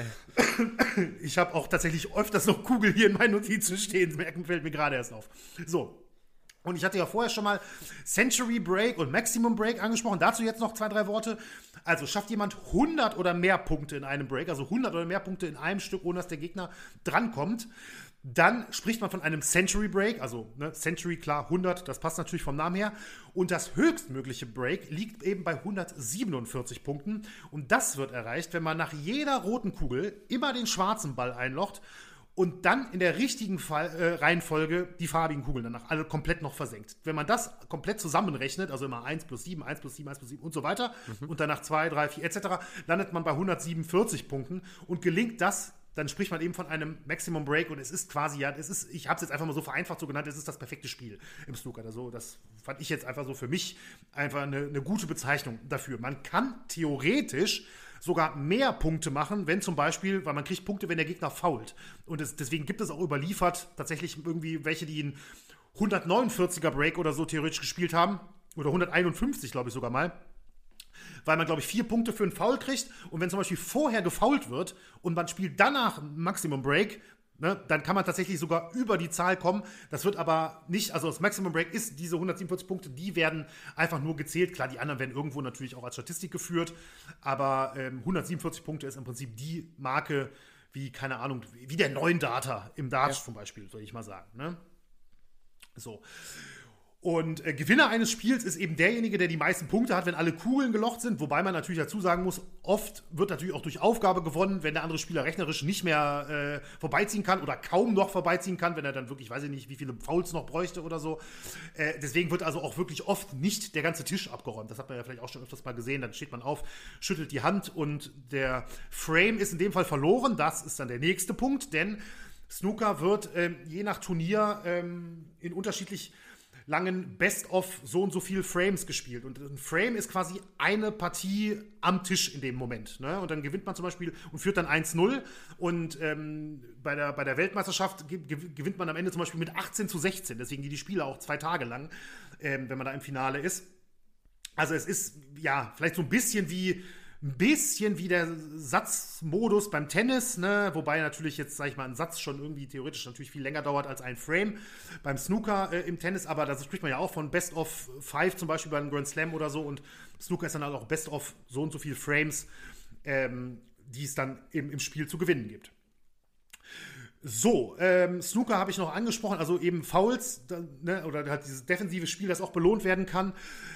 Und ich glaube, Daniel, wenn du jetzt, wenn dir jetzt noch, du kannst gerne noch mal kurz was zwischenfragen, vielleicht habe ich auch was übersehen oder so, aber ich glaube, so ganz grob umrissen kann man, glaube ich, sagen, wer jetzt bisher noch nichts damit zu tun hatte, kann zumindest, hat zumindest eine grobe ja, Vorstellung, was ungefähr genau. passiert. Also ich glaube, wir müssen jetzt auch nicht noch erklären, wie kommen Fouls zustande oder was weiß ich. Nee, das spielt nee. jetzt, glaube ich, alles in der Geschichte von Ronnie O'Sullivan keine große Rolle, aber ich glaube, es war halt einfach wichtig, um zu verstehen, also um die Sportart zu verstehen von dem Typen, ähm, der da vielleicht der größte aller Zeiten ist. Dann will man ja schon wissen, ähm, warum oder was macht er eigentlich so gut. Und von daher ähm, fand ich es jetzt gut. Meine Frage an dich, Benny, ne? Also mhm. ich glaube, da, das, das passt auch alles wunderbar. Du wolltest ja noch einen Punkt machen, ähm, bis wir äh, in der Pause sind, ne? Jetzt, wenn ich auf die ja. Uhr gucke, haben wir fast schon eine Stunde, ne? Ist das, macht das Sinn, ja, ja. jetzt eine zu machen? Oder? Ja, komm, wir, du, hast, du, hast, du hast recht, du hast recht. Ist Pass macht jetzt auch inhaltlich Sinn, weil jetzt kommen wir ja gleich zurück zu Ronnie O'Sullivan, deswegen ist es auch ein guter Break und dann machen wir jetzt wirklich eine Pause, weil ich habe auch ehrlich gesagt nicht gedacht, dass es so lang wird, aber die Geschichtsstunde habe ich auch nicht gedacht, dass es so lang wird. Ja, die Geschichtsstunde war auch lang, ja, ja.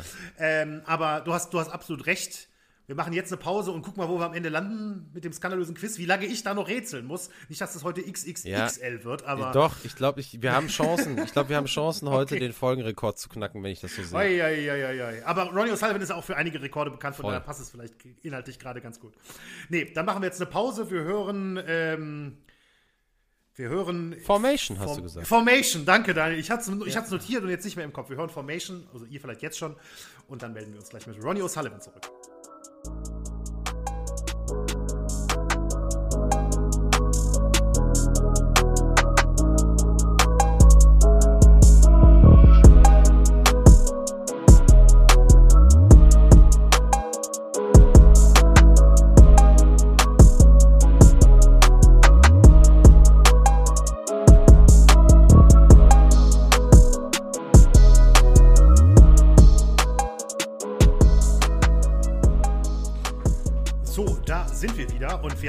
Eben einiges über die Geschichte des Billards gehört, über die Geschichte des Snookers gehört, ein bisschen über die Regeln im Snooker, was da überhaupt so passiert. Aber jetzt kommen wir endlich zurück zum Hauptprotagonisten der heutigen Folge, nämlich zu Ronnie O'Sullivan. Ich habe ja vorhin schon mal gesagt, der war also schon als Teenager auf der Profitour unterwegs und ich habe eben auch schon mal erzählt, dass sein Vater kurz darauf ins Gefängnis kam, also noch im ersten Profijahr aber für Ronnie O'Sullivan war es dennoch ein bemerkenswertes erstes Profijahr.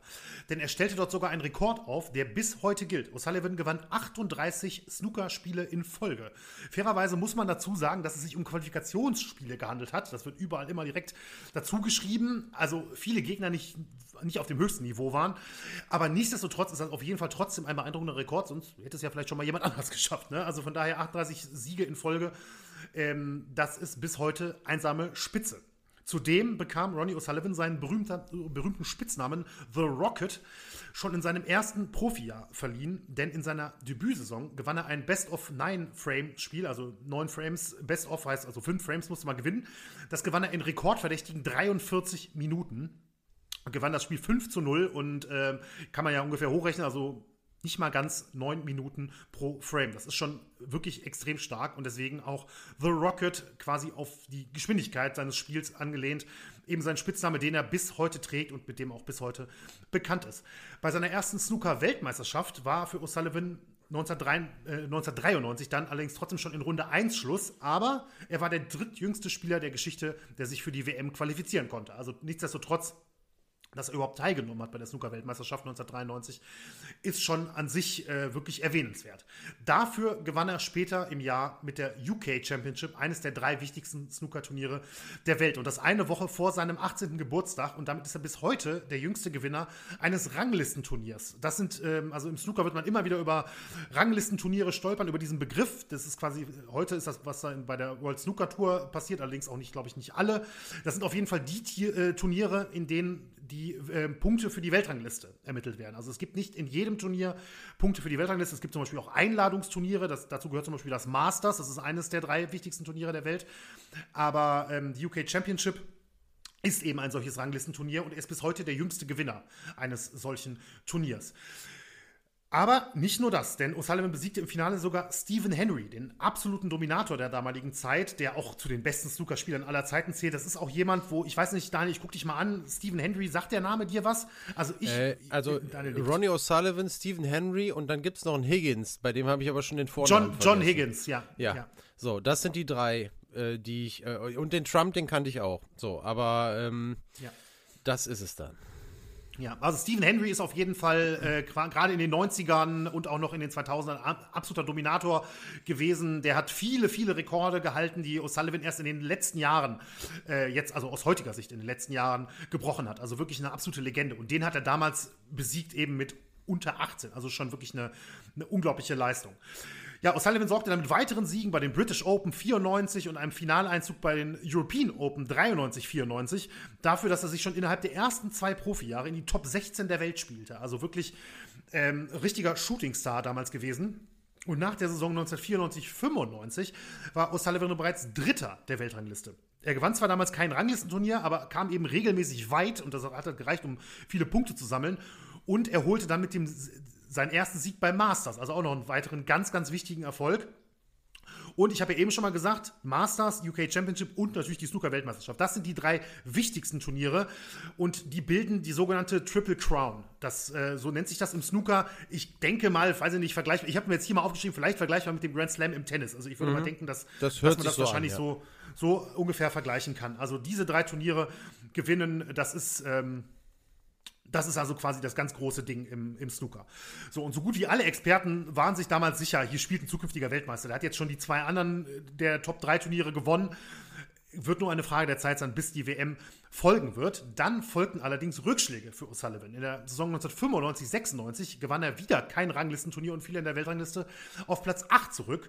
Und auch privat lief es alles andere als rund. Der 1996, wir wissen ja, sein Papa war zu dem Zeitpunkt im Gefängnis. 1996 wurde Ronnys Mutter Maria O'Sullivan wegen Steuerhinterziehung zu einem Jahr Gefängnis verurteilt, wovon sie sieben Monate absitzen musste. Plötzlich war also Ronny mit 21 Jahren ohne seine Eltern stand er plötzlich da, die beide in Haft waren und musste für seine acht Jahre alte Schwester Danielle sorgen, die allerdings kurz darauf bei Freunden der Familie unterkam, weil es war ja völlig unmöglich, dass O'Sullivan mit, auch mit der ganzen Reiserei als Snooker-Profi ähm, das vernünftig irgendwie auf die Kette bringen konnte. Und das alles nahm O'Sullivan wirklich extrem mit. Er bekam Depressionen und zwischen den Turnieren gab es Alkoholexzesse, zudem rauchte er häufig Cannabis. Dazu kamen Phasen, in denen er extrem viel aß. Er hatte regelrechte Fressattacken und nahm teilweise wirklich in kurzer Zeit bis zu 25 Kilogramm zu.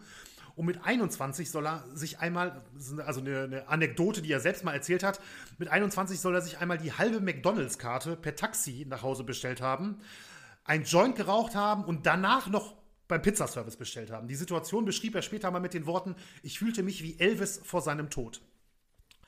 Aber O'Sullivan war eben in beiden Richtungen ein Mann der Extreme oder ist grundsätzlich einfach ein Mann der Extreme, denn mit absolut exzessivem, exzessivem Fitnesstraining gelang es ihm dann immer wieder in relativ kurzer Zeit abzuspecken und eben das, was, was er sich da herangefuttert hatte, in ebenfalls relativ kurzer Zeit auch wieder abzunehmen. Er lief damals, also gerade so Mitte der 90er, immer, wenn es so, so äh, Fressattacken gab und er dann so eine Phase hatte, wo er zugenommen hat, lief er danach jeden Tag bis zur völligen Erschöpf Erschöpfung, also Laufen im Sinne von Joggen, um eben wieder abzunehmen. Und das Laufen an sich sollte grundsätzlich zu einem ganz wichtigen Ventil für ihn werden. Dazu später dann auch noch ein bisschen mehr. Sein einziger wirklicher privater Lichtblick in dieser schwierigen Zeit war die Geburt seiner ersten Tochter, Taylor Ann. Doch ähm, O'Sullivan und seine damalige Freundin Sally, die trennen sich nach nur zwei Jahren und O'Sullivan hat bis heute eigentlich kaum Kontakt zu seiner Tochter. Es gibt auch aus den letzten Jahren dann teilweise Zeitungsberichte, wo er jetzt im Prinzip schon Opa ist, aber die Tochter möchte nicht, dass er da viel Kontakt zur Enkeltochter hat und so weiter. Das ist auch keine, keine schöne Geschichte im Endeffekt. So, jetzt aber erstmal zurück zum Snooker.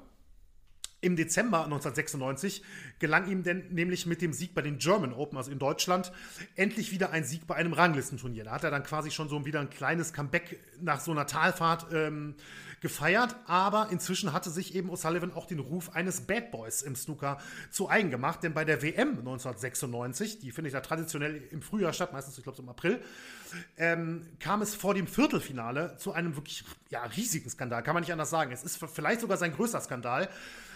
Denn ein Freund von O'Sullivan hatte sich damals in den Pressebereich gesetzt, um eben die Spiele zu verfolgen. Ich weiß nicht, ob der keine, keine, äh, keine Ticket hat oder so, das habe ich leider nicht wirklich äh, herausfinden können, aber eben ist dann einfach in den Pressebereich gegangen und hat sich da hingesetzt. Und der damalige Pressesprecher bei der WM, ein gewisser Mike Ganley, der ging daraufhin zu O'Sullivan und bat den halt, seinen Freund von den Presseplätzen zu holen. Der wollte wohl freiwillig nicht einfach gehen. Und dann kam es zu einem lautstarken Streit zwischen O'Sullivan und Ganley und dabei verpasste O'Sullivan Ganley eine Kopfnuss. Und dafür kassierte er äh, eine Geldstrafe. Kurze Zeit später entschuldigte er sich öffentlich dafür, aber kann man sich schon vorstellen, also da, also sogar gewalttätig zu werden in dem Moment, ist natürlich schon wirklich ein richtig, richtig starkes Stück. Faszinierenderweise hat er die WM weiterspielen dürfen. Das ähm, hätte ich jetzt spontan bei so einem Sport wie mhm. Snooker, also nicht, dass ich jetzt viel über Regelwerk und Bestrafung und so weiter weiß, aber spontan hätte ich einfach gedacht, das muss das WM aus sein. Nein, er kam bis ins Halbfinale. Also er hat das Viertelfinale danach sogar noch gewonnen, schied dann im Halbfinale aus. Das war aber noch nicht mal der einzige Skandal bei der, sogar bei der WM 1996, denn schon in der ersten Runde sorgte O'Sullivan für Aufsehen. In seinem Spiel gegen den Kanadier Alain Robidoux, das O'Sullivan total dominierte in der ersten Runde, er war auch höher gesetzt, spielte er einen Frame erstmals öffentlich linkshändig zu Ende. Ja, also quasi, man kann es sich beim, beim Snooker vorstellen, ne? oder wer, auch beim Billard einfach nur, wer auf dem Billardtisch steht. Ich vermute mal, die meisten Rechtshänder werden die, ähm, die linke Hand auf dem Tisch haben, äh, um, den, um dem Hals zu geben, dem Kö, und mit der rechten stoßen. Bei Linkshänder wird es wahrscheinlich anders sein und O'Sullivan hat dann da als Rechtshänder eben ein Frame linkshändig zu Ende gespielt. Das wurde als Affront und Demütigung von Robidoux aufgefasst, was ich auch nachvollziehen kann. Aber tatsächlich muss man sagen, O'Sullivan ist mit links vielleicht nicht ganz so gut, aber immer noch auf aller, allerhöchstem Niveau spielt er auch mit der linken Hand äh, Snooker. Und es gab in seiner späteren Karriere immer wieder Situationen, wo er, wenn es halt sinnvoll war, weil er so besser stehen konnte, die linke Hand genutzt hat, dann mal für einen Stoß oder sowas. Aber bei dieser Robidoux-Geschichte, ja, sag ich mal, ne, das wurde halt echt als Provokation aufgefasst und vom ganzen Ablauf des Spiels und so weiter kann man das schon verstehen. Ähm, Robidoux auf jeden Fall verweigerte ihm nach dem Spiel sogar den Handschlag, was bei der Etikette im Snooker wirklich auch schon eine mehr als deutliche Geste der Abneigung ist. Das kann man auch, glaube ich, nicht hoch genug betonen in dem Fall. Also Handschlag verweigert ist in Sullivans Karriere öfter mal passiert, auch vor ein paar Jahren erst mit Judge Trump. Aber ähm, das ist schon also wirklich. Ganz, ähm, vielleicht darf ich ja. da ganz kurz was zu sagen. Ich finde das Bitte. ja. Also man kann ja, ähm, also es ist natürlich, ein, dass das als Affront gesehen wurde, völlig klar. Und dass er das wahrscheinlich auch intendiert hatte, der Ronnie O'Sullivan, da, das war jetzt ja, der wollte den natürlich auch ein bisschen, der war, dem war wahrscheinlich langweilig und er hat sich gedacht, komm, dir zeige ich das jetzt mal. Aber jetzt mal davon abgesehen, ne, das ist unfassbar, wenn man sein, den Sport oder dieses Spiel mit der falschen Hand auch so spielen kann. Das ist ja, nicht, ja. also ich glaube ehrlicherweise, ich glaube, das kann sich eigentlich jeder vorstellen, der mal Billard gespielt hat, wie unfassbar schwierig das ist, mhm. da die Koordination auch nur ansatzweise so hinzukriegen. Und das dann auf allerhöchstem Niveau zu machen, und ich weiß, dass äh, O'Sullivan äh, das schon häufiger mal gemacht hat.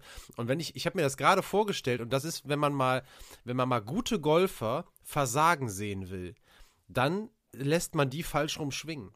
Ne? Weil das mhm. die allerwenigsten Golfer, es gibt, Ricky Fowler kann das sehr gut. Das ist der einzige, der mir einfällt. Ansonsten alle Golfer brechen sich richtig einen dabei ab. Manche treffen nicht mal den Ball, wenn sie falsch rumschwingen. Das kann man vielleicht so ein bisschen vergleichen. Mhm. Und wenn ja, du dann einen hast wie Ronnie O'Sullivan, der das mit der anderen Hand einfach fast genauso gut kann, das spricht einfach auch dafür, dass der ein absoluter Ausnahmekönner ist. Ne? Aber ein ja. absoluter Ausnahmekönner. Ja.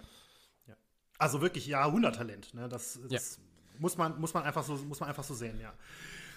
Eigentlich auch ein gutes Stichwort, diese Ausnahmekönner, denn wir kommen jetzt zur WM 1997 und da sorgte O'Sullivan wieder für Schlagzeilen, diesmal aber sportlicher Natur. Denn er kam zwar, also eigentlich, also klingt eigentlich komisch, weil er kam nur bis in die zweite Runde und schied in der zweiten Runde der WM aus, aber dennoch schrieb er bei dem Turnier äh, absolut Geschicht, äh, Geschichte und trug sich in die Geschichtsbücher ein. Und mit Geschichtsbuch meine ich in dem Fall auch tatsächlich wieder das Guinness Buch der Rekorde. Denn er spielte im Spiel gegen Mick Price in der ersten Runde des Turniers, das Spiel hat er ja dann gewonnen, ein Maximum Break, was ja sowieso schon nicht so häufig vorkommt bei Weltmeisterschaften, aber er spielte das in 5 Minuten 20. Ja? Das ist absolut unglaublich. Also ich habe äh, dazu kurz, einmal kurz der Hinweis vorweg. Erstmal, im Guinness Buch der Rekorde steht das mit 5 Minuten 8. Es gibt allerdings ähm, es wird eigentlich die Zeit nicht so grob gemessen, sage ich mal, für einen Max. Also es gibt klar, für einen Break gibt es eine Zeit, aber ähm, es gibt viele unterschiedliche ähm, Punkte, wo man sagt, wo die Uhr beginnt. Ja, deswegen ist mhm. heute in der Snookerwelt tatsächlich 5 Minuten 20 die in dem Fall anerkannte Zeit. Ähm, aber nichtsdestotrotz ist egal, ob das jetzt die, auf die 12 Sekunden kommt sowieso nicht an. Das ist auch in den Shownotes. Ich habe euch das reingepackt und ich habe mir das auch selber natürlich angeguckt und äh, da ich kann das auch nur empfehlen, weil es ist unvorstellbar im Prinzip. Der Tisch ist also wie gesagt, alle Kugeln liegen noch auf dem Tisch. Natürlich ist es nicht die Ausgangsposition, da ist ja beim Snooker unheimlich schwer zu lochen, aber es liegen alle Kugeln auf dem Tisch und dann räumt er ab, was ja sowieso schon beeindruckend ist und dann in dieser Zeit und es ist teilweise wirklich so, dass der ähm, Schiedsrichter, der ja immer wieder die Kugeln, die farbigen Kugeln, äh, in dem Fall ist natürlich immer die schwarze, immer wieder hinlegen muss, während er die roten parallel dann immer abwechselnd locht, dass dann O'Sullivan teilweise schon mit der roten, die schon fast stößt und der ist noch gar nicht richtig weg, so hat man das Gefühl. Ne? Es ist unfassbar. Also wie gesagt, 5 Minuten 20, eine unglaubliche Leistung meiner. Also es ist wirklich nahezu unvorstellbar. Auf diesem riesigen Tisch dann auch noch. Also Wahnsinn. So, es ist bis heute das schnellste Maximum Break der Geschichte und natürlich unterstrich es auch den Namen The Rocket, ne? Also das war, glaube ich, danach mhm. noch mehr der Fall. Und ähm, wie gesagt, ich habe es euch in die Show Notes verlinkt. Da gibt es wirklich sehr gutes Bildmaterial von Eurosport auf YouTube, auch wirklich in einer guten Qualität, finde ich. Da kann man das noch mal, äh, kann man sich das nochmal anschauen. Und um, das habe ich mir auch noch notiert hier, um das nochmal zu verdeutlichen, wie besonders das ist. In der Geschichte der modernen Snooker-Weltmeisterschaft gab es bis heute erst zwölf Maximum Breaks überhaupt. Ja, also insgesamt. Bei allen Spielen, die es da gibt, seit, mhm. keine Ahnung, 50 Jahren, 60 Jahren oder was. Und auch die zweitschnellste äh, bekannte Zeit, leider steht, warum auch immer, bei einigen äh, unbekannt, bei Zeit steht dann unknown, aber ich vermute mal nicht, dass sie so schnell gewesen sind. Auch die zweitschnellste bekannte Zeit stammt ebenfalls von O'Sullivan bei der WM 2003 mit 6 Minuten 31. Ja, also er hat quasi die zwei schnellsten Maximum Breaks bei einer Weltmeisterschaft gespielt und sonst sind welche dabei, die sind halt die sind halt zehn oder elf Minuten teilweise, ne? Mhm. Sicherlich immer noch beeindruckend, aber fast die Hälfte der Zeit nur zu brauchen, es ist, also ich bin da gar nicht richtig drauf klargekommen, weil ich dachte, das, wie, mhm. kann das, wie kann das jemand schaffen, ne? Es ist Wahnsinn. so. Dann folgten weitere Turniersieger. Also wie gesagt, bei der WM schied er ja dann in Runde 2 aus, aber nichtsdestotrotz wird er ja für immer mit dieser WM, äh, wird der Name Ronnie O'Sullivan verbunden sein mit dieser unglaublichen Leistung.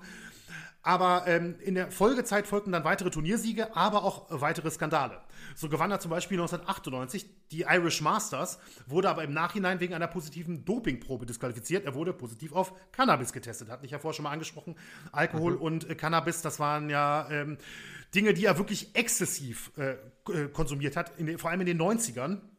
Und er gestand damals auch öffentlich, dass er eben Alkohol- und Drogenprobleme hat und seit Jahren wirklich teilweise wirklich absolute, also Saufgelage, so kann man das ja gar nicht anders nennen. Und dann eben halt auch, was den äh, Cannabiskonsum anging, das war auch nicht einfach nur mal irgendwie ein Joint rauchen oder so. Das war bei ihm alles immer extrem. Also alles, was er macht, hat er im Prinzip extrem gemacht. Das kann man fast auf sein ganzes Leben und seine ganze Karriere im Prinzip beziehen. Und ähm, auch, das ist auch eine schöne Anekdote, da stammt nämlich auch der Folgentitel, daher habe ich, hab ich mir den eigentlich geklaut, denn er hat wirklich ja, ich habe mir gesch hier geschrieben, er hat Party gemacht wie ein Rockstar und das zeigt sich eben auch durch einige Saufgelage mit den Rolling Stones, Ron Wood und Keith Richards, ja. Ähm, die, die man ja eben natürlich von den Stones kennt. Und O'Sullivan hat mal erzählt, wie er gemeinsam mit Jimmy White, das ist auch so ein Snookerspieler, den ich zumindest noch kenne aus den 90ern, der ist heute oft als Experte drin und ist auch so ein Enfant terrible. Der passt also gut da rein. Ähm, er war auch einer der Top-Snookerspieler der 80er und 90er Jahre auf jeden Fall. Ähm, und O'Sullivan selbst ist mit Ron Wood von den Rolling Stones richtig, richtig gut befreundet. Und es gab eben mal eine Nacht, oder vielleicht waren es auch mehrere, äh, wo Stones, Richards und Wood feiern waren mit Jimmy White und die Nacht endete bei Ron Wood in dessen Villa. Und Ron Wood ist eben ein großer Snooker-Fan und hat einen eigenen Snookerraum bei sich. Und dort sollen dann O'Sullivan und White ein Match über elf Frames, also Best of 11, also wer zuerst sechs Frames gewinnt, gegeneinander gespielt haben. Eben zur ja, Unterhaltung, sage ich mal, der beiden Rock-Superstars, die dabei waren. Alle wohl furchtbar betrunken schon. Also es muss wirklich absolute Katastrophe gewesen sein. Und der Erzählung nach, wie gesagt, ob das jetzt wirklich stimmt, weiß ich nicht. Aber der Erzählung nach, O'Sullivan gewann das Spiel 6 zu 5, spielte White 5 Centuries und O'Sullivan 6. Also die sollen beide mhm. jeweils in dem Gewinner-Frame mehr als 100 Punkte gemacht haben. Und O'Sullivan hat mal gesagt, Zitat, es war das Beste, was ich je gespielt habe, ja, sagte er mal über diese legendäre Nacht. Und in dieser Nacht sagte Keith Richards, nannte, also Keith Richards, der unglaublich bekannte äh, Gitarrist der Rolling Stones, nannte Ronnie O'Sullivan damals in dieser Nacht den Mozart des Snooker, ja. Und daher habe ich mir, ich fand das so eine tolle Bezeichnung, deswegen habe ich mir das hier äh, für den Folgentitel auch rausgepickt und O'Sullivan selbst sagte später mal dazu, ich habe zwar keine Ahnung von klassischer Musik, aber sogar ich habe verstanden, dass das ein Kompliment war. Das fand ich auch ein sehr schöner O-Ton. Ja, später hat tatsächlich, also so gar nicht so lange her, vor einigen Jahren erst, ähm, immer mal wieder in Interviews natürlich darauf angesprochen, hat O'Sullivan mal erzählt, dass er tatsächlich seiner Meinung nach neun Jahre seiner Karriere durchs Partymachen verloren habe. Also obwohl er selbst immer in der Weltspitze war, ne, ist er der Meinung, dass er, dass er da so exzessiv teilweise Party gemacht hat und so weiter, dass es noch viel besser hätte sein können. Aber nicht nur das, sondern, und da kommen wir eben auch zu einem weiteren Punkt, der immer wieder Probleme gemacht hat und auch bis heute ihm teilweise noch Probleme macht, ist nämlich, O'Sullivan hatte weiterhin Depressionen und kämpfte häufiger auch mit Panikattacken und Angstzuständen. Auch damals half ihm eben das, was ich vorhin schon mal angesprochen habe, vor allem nämlich das Laufen. Und O'Sullivan ist wirklich ein extrem guter Läufer, muss man sagen. Also ich meine, ich kann Ur äh, Zeiten von auf Distanzen nicht so gut einschätzen, vor allem nicht so gut wie Daniel, bin ich froh, dass er hier ist. Aber O'Sullivans Bestzeit über 10 Kilometer soll bei 34, 54 Minuten, also 34 Minuten, 54 Sekunden liegen. Und laut einem BBC-Artikel von Anfang der 2000er gehörte er damals damit zu den 1500 schnellsten Läufern in Großbritannien auf die Distanz. Und das finde ich ist ja schon echt beachtlich. Also natürlich nimmst du damit nicht bei Olympia teil, das ist ja klar. Aber nichtsdestotrotz, ich finde, das ist schon echt eine beachtliche Leistung. Aber ich weiß nicht, ob du vielleicht eine Zeit von knapp 35 Minuten auf 10 Kilometer. Das ist sehr schnell. Lassen wir okay, es dabei Okay, ja, gut, das reicht schnell. mir schon. Das reicht mir schon. Ja. Also, ist schon, ist schon beeindruckend, finde ich. Also, und das ist wirklich äh, was, was ihm ja eben ähm, in allen Lebensphasen immer wieder geholfen hat, ist das Laufen. Finde ich, schon, find ich schon beeindruckend. Aber also sagen wir es mal so, das ist ja. vielleicht ein, ein, ein Satz mehr noch, das ist ja. absolute Weltklasse für Amateurläufer. So. Das ist okay, absolute okay, Weltklasse ist für Amateurläufer. Also schneller werden nur Leute, die wirklich professionell diesen Sport betreiben.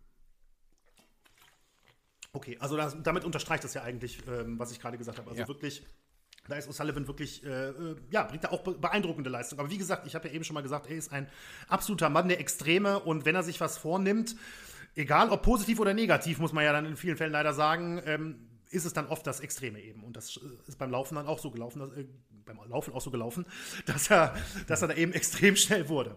So, zusätzlich aber andere, ähm, andere mögliche oder anderer Versuch, auch sein, seine Probleme Herr zu werden, war vor allem 1999 und 2000, dass er eben mit einem Psychologen an seinen äh, Suchtproblemen gearbeitet hat. Und 2000 ging er sogar in eine Entzugsklinik in London lernte in dieser Zeit auch die spätere Mutter ähm, seiner zwei weiteren Kinder kennen, nämlich Joe Langley. Die lernte er bei den anonymen Narkotikern kennen. Und mit der Frau sollte er später acht Jahre zusammen sein und sie gab ihm auch damit super viel Halt. Also das war wirklich eine Phase, wo Sullivan sich so aus so einem Loch gezogen hat. Und mit äh, Joe Langley bekam er dann eben später zwei Kinder. Einmal seine Tochter Lily 2006 und seinen Sohn Ronnie Jr. 2007. Doch trotz der vielen Probleme, und das finde ich auch beeindruckend, die er eben neben dem Tisch eigentlich hatte, vor allem 99 und 2000, schaffte O'Sullivan es weiterhin, sich in der Weltspitze zu halten. Und er blieb in der Weltrangliste am Ende der Jahre, äh, also beider Jahre 99 und 2000, trotzdem auf Platz 4. Also wirklich absoluten Weltspitze. Ne? Echt beeindruckend. Aber, und das muss man eben auch sagen, er war nun auch schon einige Jahre auf der Tour, hat einige große Turniere gewonnen, hat für einige Skandale gesorgt. Aber der ganz große Wurf, die Weltmeisterschaft und Platz 1 der Weltrangliste, das hat er eben noch nicht erreicht. Und ich habe es ja anfangs auch schon mal gesagt, viele hielten ihn für ein Jahrhunderttalent.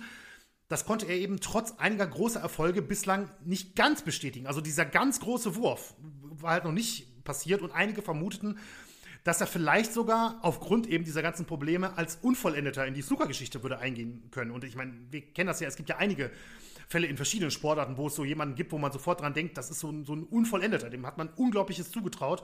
Und der war zwar stark und gut und alles Mögliche, aber bis ganz, den ganz großen Wurf hat es eben, hat's eben äh, nie gegeben. Aber bei O'Sullivan sollte sich das eben ändern.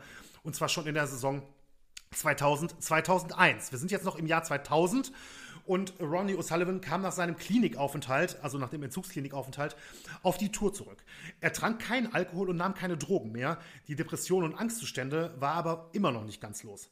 Dafür äh, war allerdings davon, oh, davon, besser gesagt, war am Snookertisch aber nichts zu sehen. Denn O'Sullivan spielte die bis dato erfolgreichste Saison seiner Karriere. Er gewann mehrere wichtige Turniere, erreichte bei der UK Championship äh, das Halbfinale, aber der große Wurf folgte dann im Mai 2001 mit einem Sieg gegen den Schotten John Higgins, Daniel hat ihn eben schon erwähnt. Mhm krönte sich O'Sullivan eben zum Weltmeister. Er gewann das Spiel mit 18 zu 14 Frames und äh, hatte damit in seiner Karriere die Triple Crown gewonnen. Also er hatte jetzt das Masters, die UK Championship und eben die Snooker-Weltmeisterschaft gewonnen. Er ist übrigens damit einer von nur elf Spielern in der Geschichte, die das geschafft haben, also die die Triple Crown geholt haben. Das ist, ne, also alle drei wichtigen Turniere, oder der wichtigsten Turniere, besser gesagt, zu gewinnen, das haben nur elf Spieler geschafft. Die Saison beendete O'Sullivan dann auf Platz 2 der Weltrangliste, seiner bislang höchsten Endposition nach einer Saison, aber es sollte noch weiter nach oben gehen, denn nach der Saison 2001-2002 war er erstmals die Nummer 1 der Welt. Bei der WM konnte er den Titel zwar nicht verteidigen, er scheiterte im Halbfinale an Stephen Hendry, dafür gewann er die UK Championship ein weiteres Mal. Und mittlerweile kann man sich anders sagen, war O'Sullivan ein echter Superstar im Snooker. 2004 gewann er seinen zweiten WM-Titel und das wirklich in extrem dominanter Form.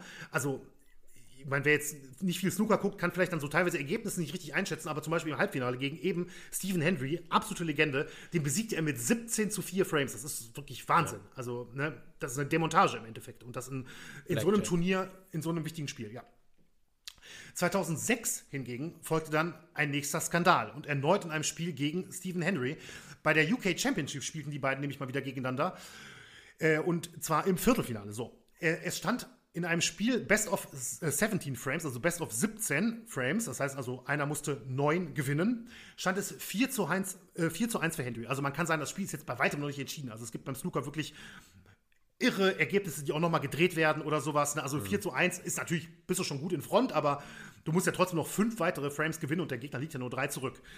Im sechsten Frame führte dann O'Sullivan mit 24 zu 0, lochte dann allerdings einen wirklich schwer zu spielenden roten Ball nicht. Und dann entschied er sich, einfach das komplette Match aufzugeben. Also er schüttelte Henry die Hand und dann ging er einfach.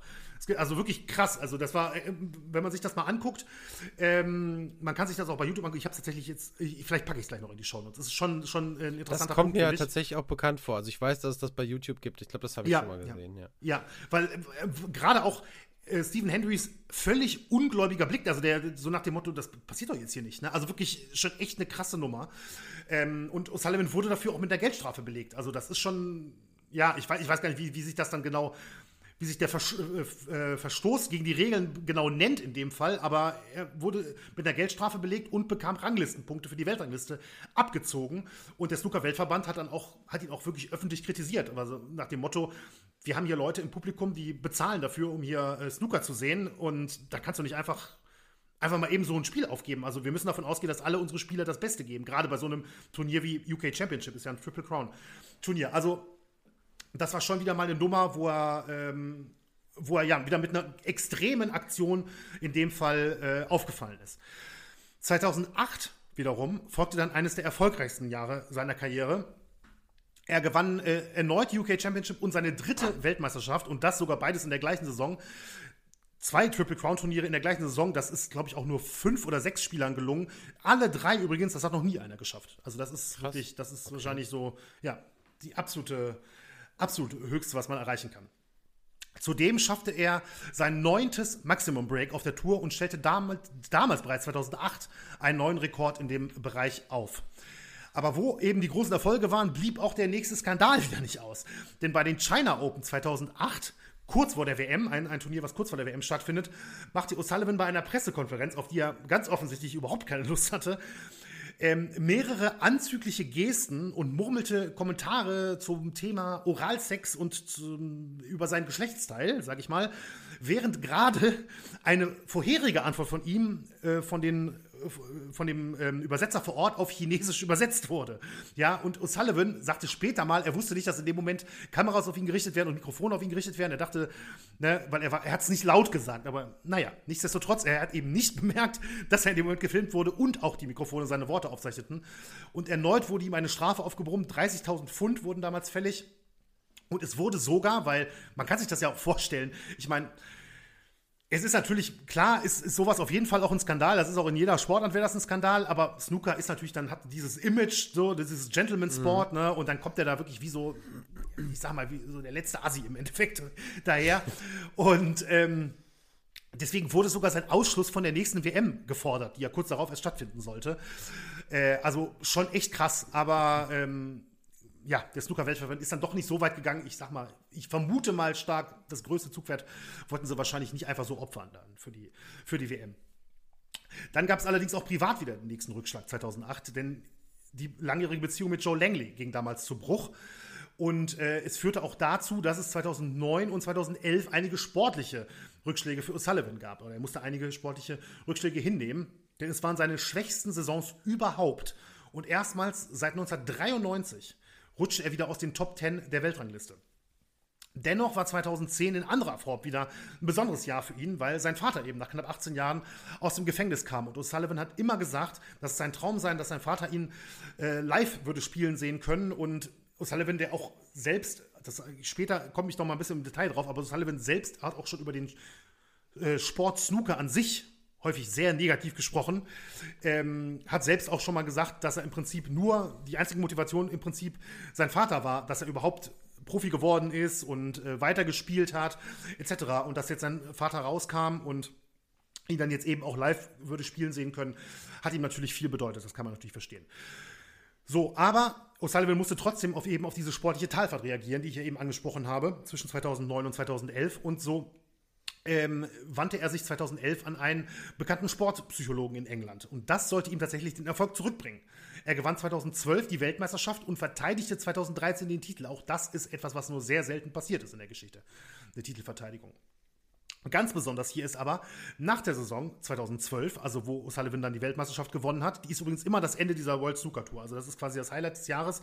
Die geht immer vom, sagen wir, von Herbst bis in Frühling sowas, äh, die Saison. Und die, mit der Weltmeisterschaft endet das Ganze dann, dann immer. Und äh, ganz besonders ist hier eben in dem Fall bei der Titelverteidigung, also die beiden Titel in den Jahren 12 und 13, dass O'Sullivan sich nach der äh, Saison 2012 für über ein halbes Jahr von der Tour zurückzog. Also man sagt sogar Sabbatjahr im Prinzip dazu. Und 2013 spielte er nur ein einziges Spiel, bevor er bei der WM startete und dann dort die Titel verteidigen konnte. Das ist also auch wieder wieder so ein Extremfall im Endeffekt. Aber er kam im Prinzip wie aus dem Nichts zurück und hat einfach wieder die WM gewonnen. Das ist, das ist auch eigentlich Wahnsinn. Und es war dann auch schon O'Sullivans fünfter WM-Titel 2013. Vor der WM hatten viele wiederum bereits vermutet, er würde seine Karriere beenden. Diese Stimmen verstärkte er selbst, indem er vor der WM sagte, dass er für das Turnier 2013 jetzt in dem Fall nur zurückkomme, um das Schulgeld für die letzten zwei oder drei Halbjahre seiner Kinder bezahlen zu können. Der Snookersport an sich würde ihm aber eigentlich nichts mehr geben und da er bereits genug Herzblut und Seele in den Sport gesteckt habe, würde er sich nach der WM wieder zurückziehen. Also so ein bisschen, ja, also als würde er nur noch für die großen Dinger äh, hin und wieder mal auftauchen wollen. Aber in dem Fall war es nicht der Fall. Die Pause, äh, Pause, dauerte, also nach der WM 2013, dauerte die Pause nur ein paar Turniere und O'Sullivan spielte grundsätzlich eine wirklich beachtenswerte Saison 2013-14, auch wieder mit mehreren Teilnahmen. 2014 erreichte er erneut das WM-Finale, verlor diesmal aber gegen Mark Selby. Das ist auch so ein Name. Ah, stimmt, kann, den kennt man. Ne? Ja, ja. Den, den, den man durchaus auch kennt. Und das war tatsächlich 2014 dann O'Sullivans erste Finalniederlage bei einer WM. Also er hatte fast so einen, oder so einen ähnlichen Rekord eigentlich wie Michael Jordan, wie man immer sagt im Basketball, ne, in den 6-0 in den Finals, das wird ja immer mhm. gerne genannt. Und O'Sullivan war tatsächlich auch bis dahin 5-0 in WM-Finals, aber diesmal hat er dann tatsächlich ein WM-Finale verloren. Dennoch gewann er weitere wichtige Turniere, wie zum Beispiel 2014 wieder mal die UK Championship. 2015 sollte dann nochmal ein ganz besonderer Rekord für O'Sullivan äh, folgen, denn beim Masters spielte er sein 776. Century Break, also 100 Punkte oder mehr, als Profi. Und damit überholte er Stephen Hendry als Spieler mit den meisten Karriere-Centuries und führte diese Liste damit damals an. Und ich kann jetzt schon sagen, er führt die Liste auch noch bis heute an. 2016 wurde O'Sullivan dann übrigens auch von der Queen mit der Order of the British Empire ausgezeichnet. Also wirklich auch ein, eine hohe Auszeichnung für Großbritannien dann in dem Fall. Weitere Rekorde folgten dann. 2016 und 2017 gewann er das Masters zweimal in Folge und wurde damit mit insgesamt sieben Siegen dort zum Rekordgewinner. Das gleiche gelang ihm 2017 und 2018 bei den UK Championship. Auch dort zwei Siege in Folge und insgesamt mit insgesamt sieben Siegen ein neuer Rekordgewinner. Und damit kam er bereits 2019 auf 19 Triple Crown Siege und überholte damit auch in dieser ewigen Bestenliste Stephen Hendry, der 18 geschafft hat. Also da nehmen wir jetzt mal wieder den Grand Slam Vergleich. Wir kennen ja die ähm, Geschichte Nadal, ähm, Djokovic, Federer und so weiter, wie das über die Jahre hin immer sehr eng war und so weiter. Im mhm. Prinzip, so würde ich das jetzt mal hier auf Snooker übersetzen, gelang das dann Ronnie O'Sullivan 2019, hier die Führung zu übernehmen mit 19 Triple Crown Siegen. Aber O'Sullivan sorgte auch weiterhin für Kontroversen. Wie könnte es anders sein? 2016 nämlich ließ er bei den Welsh Open absichtlich ein mögliches Maximum Break aus. Als er nämlich 80 Punkte in Folge gemacht hatte, vergewisserte er sich beim Offiziellen über die Höhe des Preisgelds. Und als er dann der Meinung war, das sei aber zu gering in dem Fall, spielte er das mögliche Maximum Break nicht. Ja, er sagte später mal, Zitat, hätte es mehr gegeben, hätte ich die 147 probiert. Also auch das ist wieder mal so ein Fall, wo, klar, wir lachen jetzt beide, aber passt auch irgendwie, ist irgendwie auch so typisch in dem Moment. Aber, und das finde ich ja, fand ich ja wirklich, habe ich vorher noch nie von gehört und äh, fand ich total faszinierend. O'Sullivan sorgte Mitte der 2010er nicht nur mit Snooker oder als Snookerspieler für Schlagzeilen, sondern auch als Schriftsteller. Denn unterstützt vom Autor Emlyn Rees schrieb O'Sullivan zwischen 2016 und 2018 drei Krimis, also wirklich äh, fiktionale Bücher. Ja, Daniel okay. guckt jetzt wirklich sehr erschrocken. Ich auch. Also ich habe vorher noch nie von gehört. Und es sind, äh, es schrieb drei Krimis. Ich habe die natürlich jetzt nicht gelesen oder sowas, aber die basieren teilweise tatsächlich lose auf seinem Leben. Also es gibt immer wieder Snooker und keine Ahnung was. Und die haben auch immer viele Probleme privater Natur, die Hauptfiguren und so. Ähm, aber wie gesagt, als Autor und ich kann man jetzt natürlich sehen, wie man will, aber zumindest, ich habe mal nachgeguckt, zumindest bei Amazon sind alle drei Bücher wirklich ziemlich gut bewertet. Also ich rede von 4,2 bis 4,6 Sternen von 5. Also immerhin, ne? Finde ich. Also nicht so, nicht so schlecht, glaube ich. Also fas hm. faszinierend auf jeden Fall. So, jetzt kommen wir wieder geworden? Ich glaube nicht. Also ich, boah, gute Frage. Ich muss gestehen, habe ich nicht nachgeguckt. Also habe ich jetzt die konkrete Frage habe ich mir tatsächlich nicht gestellt, leider. Nee. Können wir jetzt, vielleicht kann Daniel es kurz, kurz aufklären. Ja, ja, äh, ich glaube, Framed hieß, glaube ich, das erste äh, der drei Bücher und das ist, das ist so eine Reihe. Die spielen, glaube ich, alle in Soho. Also so ein paar Infos habe ich tatsächlich gelesen, aber Bestseller äh, weiß ich jetzt tatsächlich in dem Fall nicht. Wenn du nichts dagegen hast, rede ich kurz noch zwei, drei Sätze ja, ja, im nächsten Punkt Fall. und rückst, ja, es, es gleich nochmal ein. Okay. So, 2019, dann der nächste Meilenstein, kann man nicht anders sagen, in O'Sullivans Karriere bei der Players Championship spielte er sein tausendstes Century Break und damit war er der erste Spieler, der das äh, der diese Marke erreicht hat. Und er ist bis heute, jetzt, wir haben heute, wo wir aufzeichnen, den 22. Februar 2023, heute ist er immer noch der einzige Spieler, der vierstellig in dem Bereich ist, also der über 1000 Century Breaks hat. Den sechsten WM-Titel gewann O'Sullivan dann 2020 und der siebte folgte bei der aus heutiger Sicht letzten WM, also aus heutiger Sicht, wo wir jetzt aufzeichnen, letzten WM, nämlich 2022. Das haben vielleicht viele auch mitbekommen. Das war auch tatsächlich in den deutschen Medien ein bisschen größer drin, weil er damit eben den Rekord von Stephen Hendry mit sieben WM-Titeln im modernen Snooker eingestellt hatte. Damals besiegte er eben Judd Trump im Finale mit 18 zu 13. Und gleichzeitig wurde mit dem letzten WM-Sieg 2022 wurde O'Sullivan mit 46 Jahren und 148 Tagen der älteste Snooker-Weltmeister der Geschichte. Der nie Aber, einen Bestseller geschrieben hat. Okay, der nie einen Bestseller geschrieben hat. Danke, Daniel, für die Aufklärung. Das finde ich super, dass wir das dann manchmal hier so on the fly, wie man ja, ja. sagen würde, äh, dann noch hinkriegen. Aber nichtsdestotrotz, also auch wenn es jetzt keine Bestseller waren, ich finde, das ist trotzdem durchaus äh, voll, ja, voll beacht beachtlich auf jeden Fall. Ja. So, äh, also wie gesagt, gerade gesagt, ältester Snooker-Weltmeister der Geschichte, sieben WM-Titel, aber auch in den vergangenen Jahren hat O'Sullivan eben immer wieder für einige Skandale gesorgt und das gerade auch bei Weltmeisterschaften. Also mit Schiedsrichtern hat er sich öfters angelegt, dass ich, das, ich habe mir gar nicht die Mühe gemacht, das einzeln aufzuschreiben, ja.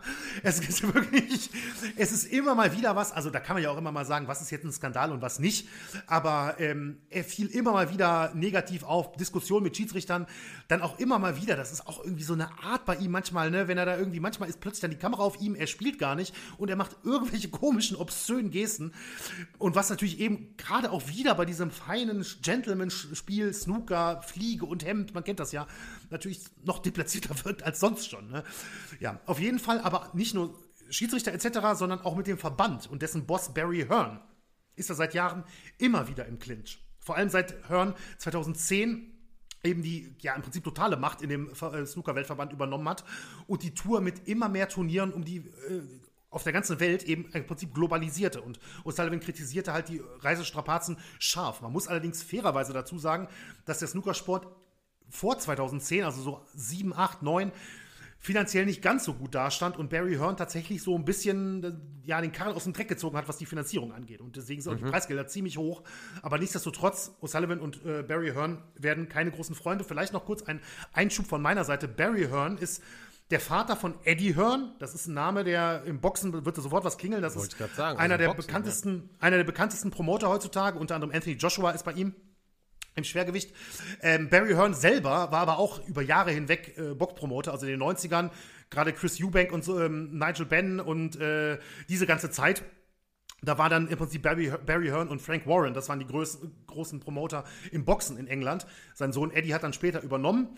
Ähm, und die Hearns mit Matchroom Sport, so heißen die ja. Also es gibt Matchroom Boxing und es gibt Matchroom Sport. Die sind nicht nur im Snooker die führende Kraft, sondern auch im Darts. Ne? Also auch die PDC, ähm, die Dart-Weltmeisterschaft, Dart-Weltmeisterschaft und die PDC ist auch im Hause Matchroom Sport zu Hause. Also auch bei Barry Hearn in dem Fall.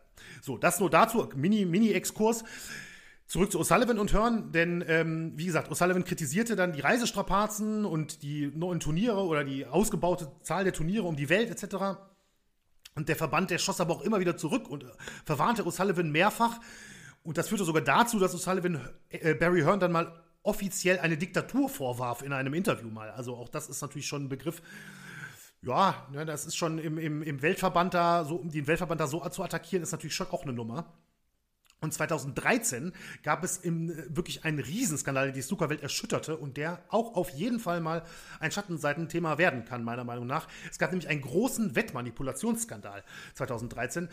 Der Engländer Stephen Lee war damals nämlich schuldig geworden, äh, schuldig gesprochen worden, mehrere Spiele manipuliert zu haben, also absichtlich verloren zu haben. Und damals äußerte sich O'Sullivan dazu und sagte, Zitat, ich habe gehört, dass noch viel mehr Spieler Matches verschieben. Die Wahrheit muss ans Licht kommen, aber die Verantwortlichen wollen die Sache scheinbar unter den Teppich kehren. Kann man sich natürlich vorstellen, das ist natürlich im äh, Weltverband ebenfalls nicht gut angekommen und O'Sullivan erhielt erneut eine Strafe. 2018 ging er dann sogar so weit, dass O'Sullivan drohte, seine eigene Snooker-Tour als Konkurrenz zum Weltverband zu gründen. Da gibt es ja immer mal wieder solche Nummern. Ne? Also, ich meine, im Boxen ist es vor Jahren schon passiert mit anderen verschiedenen Weltverbänden. Im Golf gibt es ja jetzt auch so eine Tour. Ich habe schon wieder vergessen, irgendwo in Dubai oder so, glaube ich. Ne? Die, ne, naja, die Live Golf Tour, die ja. unterstützt wird aus Saudi-Arabien. Ja. Aus Saudi, Verzeihung, okay. Sorry, da ist er da, um meine. Das wird irgendwann auch mal ein Thema. Das machen wir ganz sicher auch noch. Ja. Also auf jeden Fall, oder jetzt im Fußball, Super League oder was auch immer, auf jeden Fall, O'Sullivan drohte eben sogar seine eigene Snooker-Tour als Konkurrenz zum Weltverband zu gründen. Dazu kam es dann nicht, aber nichtsdestotrotz, man merkt schon, der ist schon jemand, der auf jeden Fall regelmäßig aneckt. Und auch Journalisten haben es nicht immer leicht mit ihm. 2017 gab es mal ein Interview, äh, auch schon fast legendär, wo er mehrere Fragen eines Reporters immer nur mit einzelnen Worten beantwortete. Also im Prinzip sowas wie decent, ne? also so geht so oder good oder keine Ahnung, also wirklich immer nur ein Wort. Absolut im Staccato-Stil.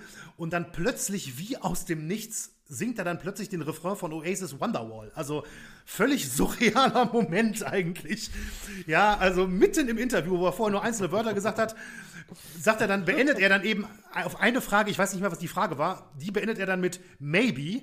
Und dann, so geht ja der Refrain dann okay. im Prinzip los, ne? Singt er dann plötzlich los. Also wirklich kurios, kurioser Moment.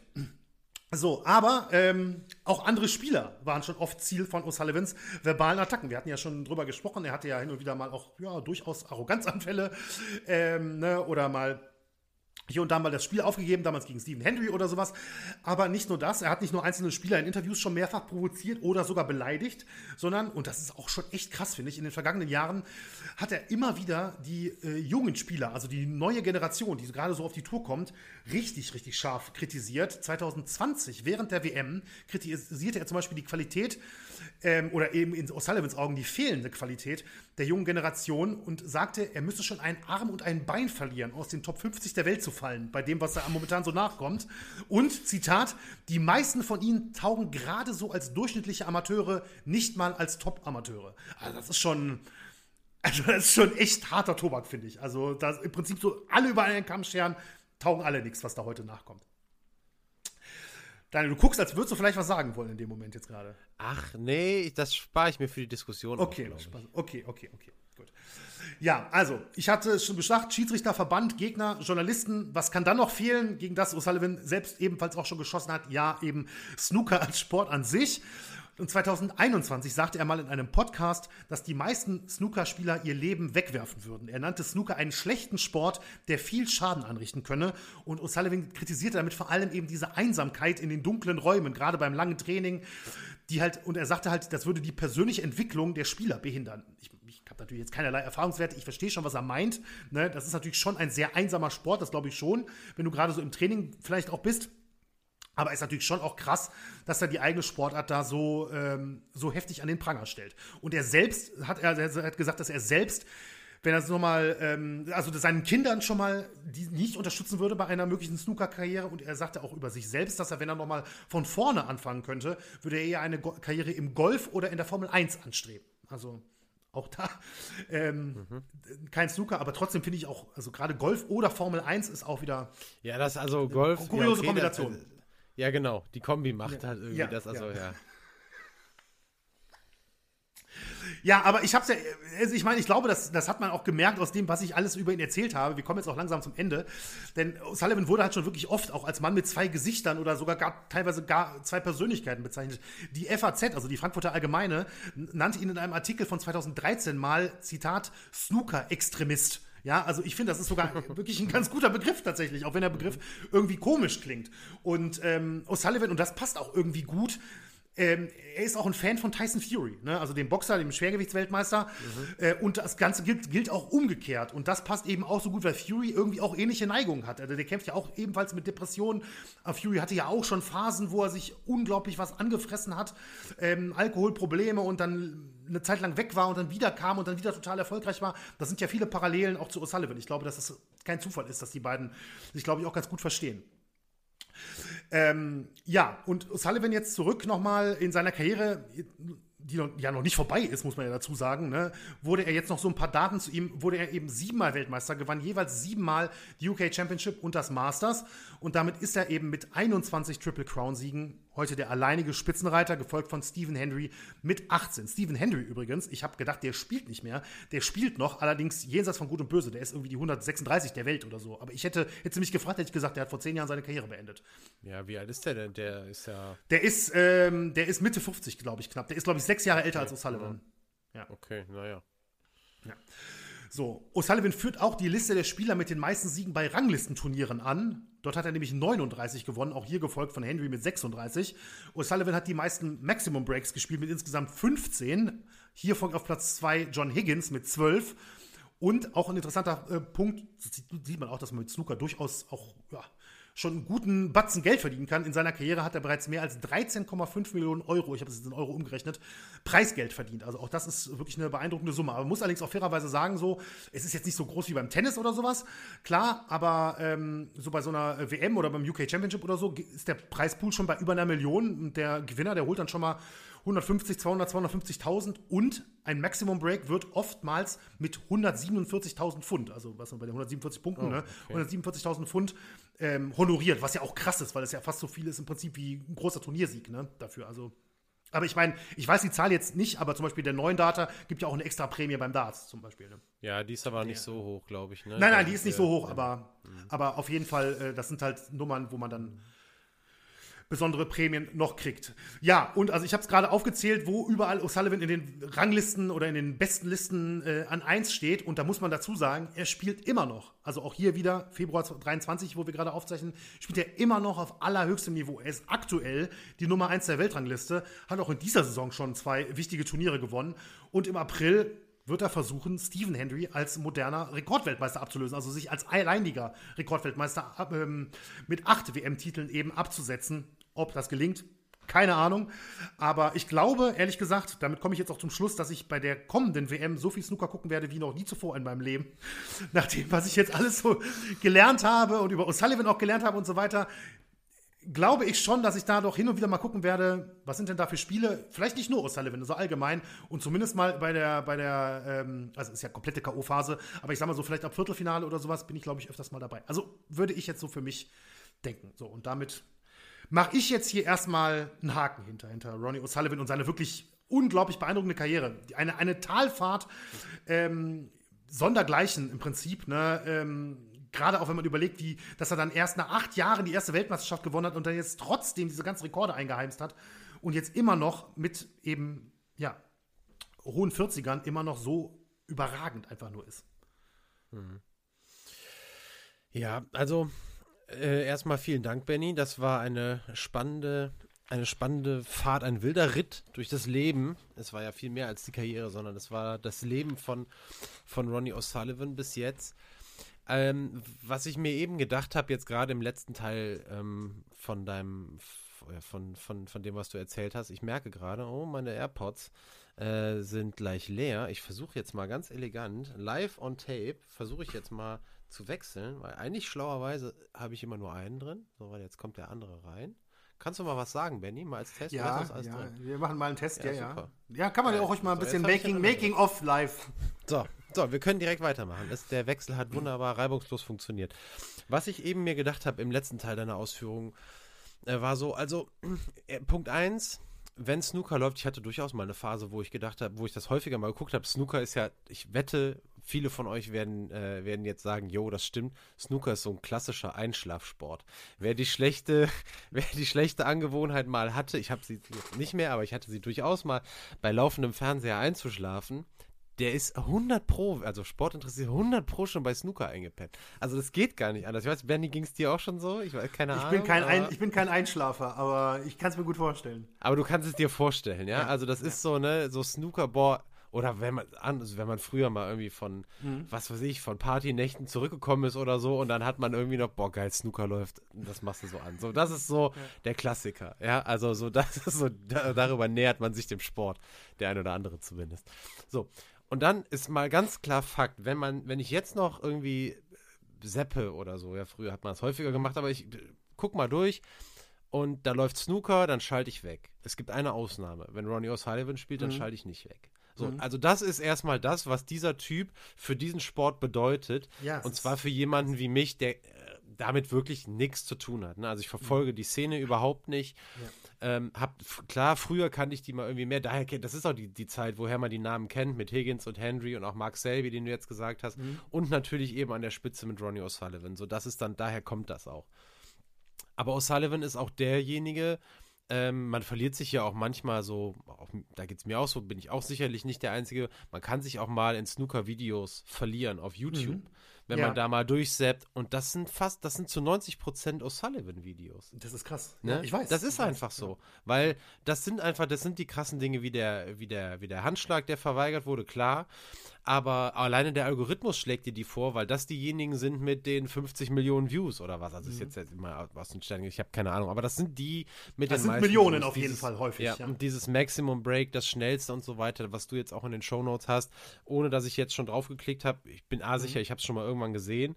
Und B, wenn ich da, da werden, das wird wahrscheinlich das meistgesehene Snooker-Video überhaupt sein, irgendwie so in, in, der, in der Richtung. Und alles ist Ronnie O'Sullivan und das bedeutet der für den Sport und das jetzt mal nicht nur aus sportlicher Sicht, also da auch, aber dann kommt der zweite Punkt eben auch als Typ.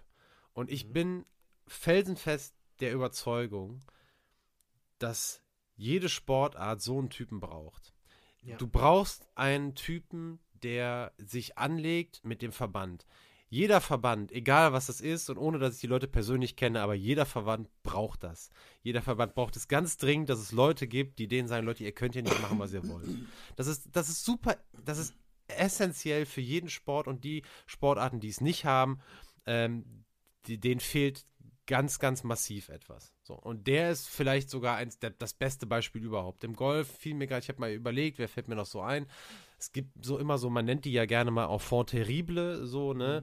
Mhm. Äh, John Daly gab es mal, den gibt es immer noch, aber das war auch mal so ein, so ein Paradiesvogel, der, ähm, der sich nicht darum geschert hat, auch letzten Endes, gerade Golf ist ja auch so ein Sport, der sehr von Etikette lebt und sehr mhm. traditionell ist und sich auch extrem schwer tut, so ein paar Krusten aufzubrechen. Ohne solche Leute dauert das Jahrhunderte und da ist Ronnie O'Sullivan so ein richtiger Teilchenbeschleuniger. Und äh, so sehr der auch übers Ziel hinaus äh, geschossen hat, was er immer wieder getan hat, manchmal hundertprozentig auch absolut bewusst, einfach auch um die Leute wirklich anzupissen, sorry, aber so, ja, ihr wisst, ja. was ich meine. Ja.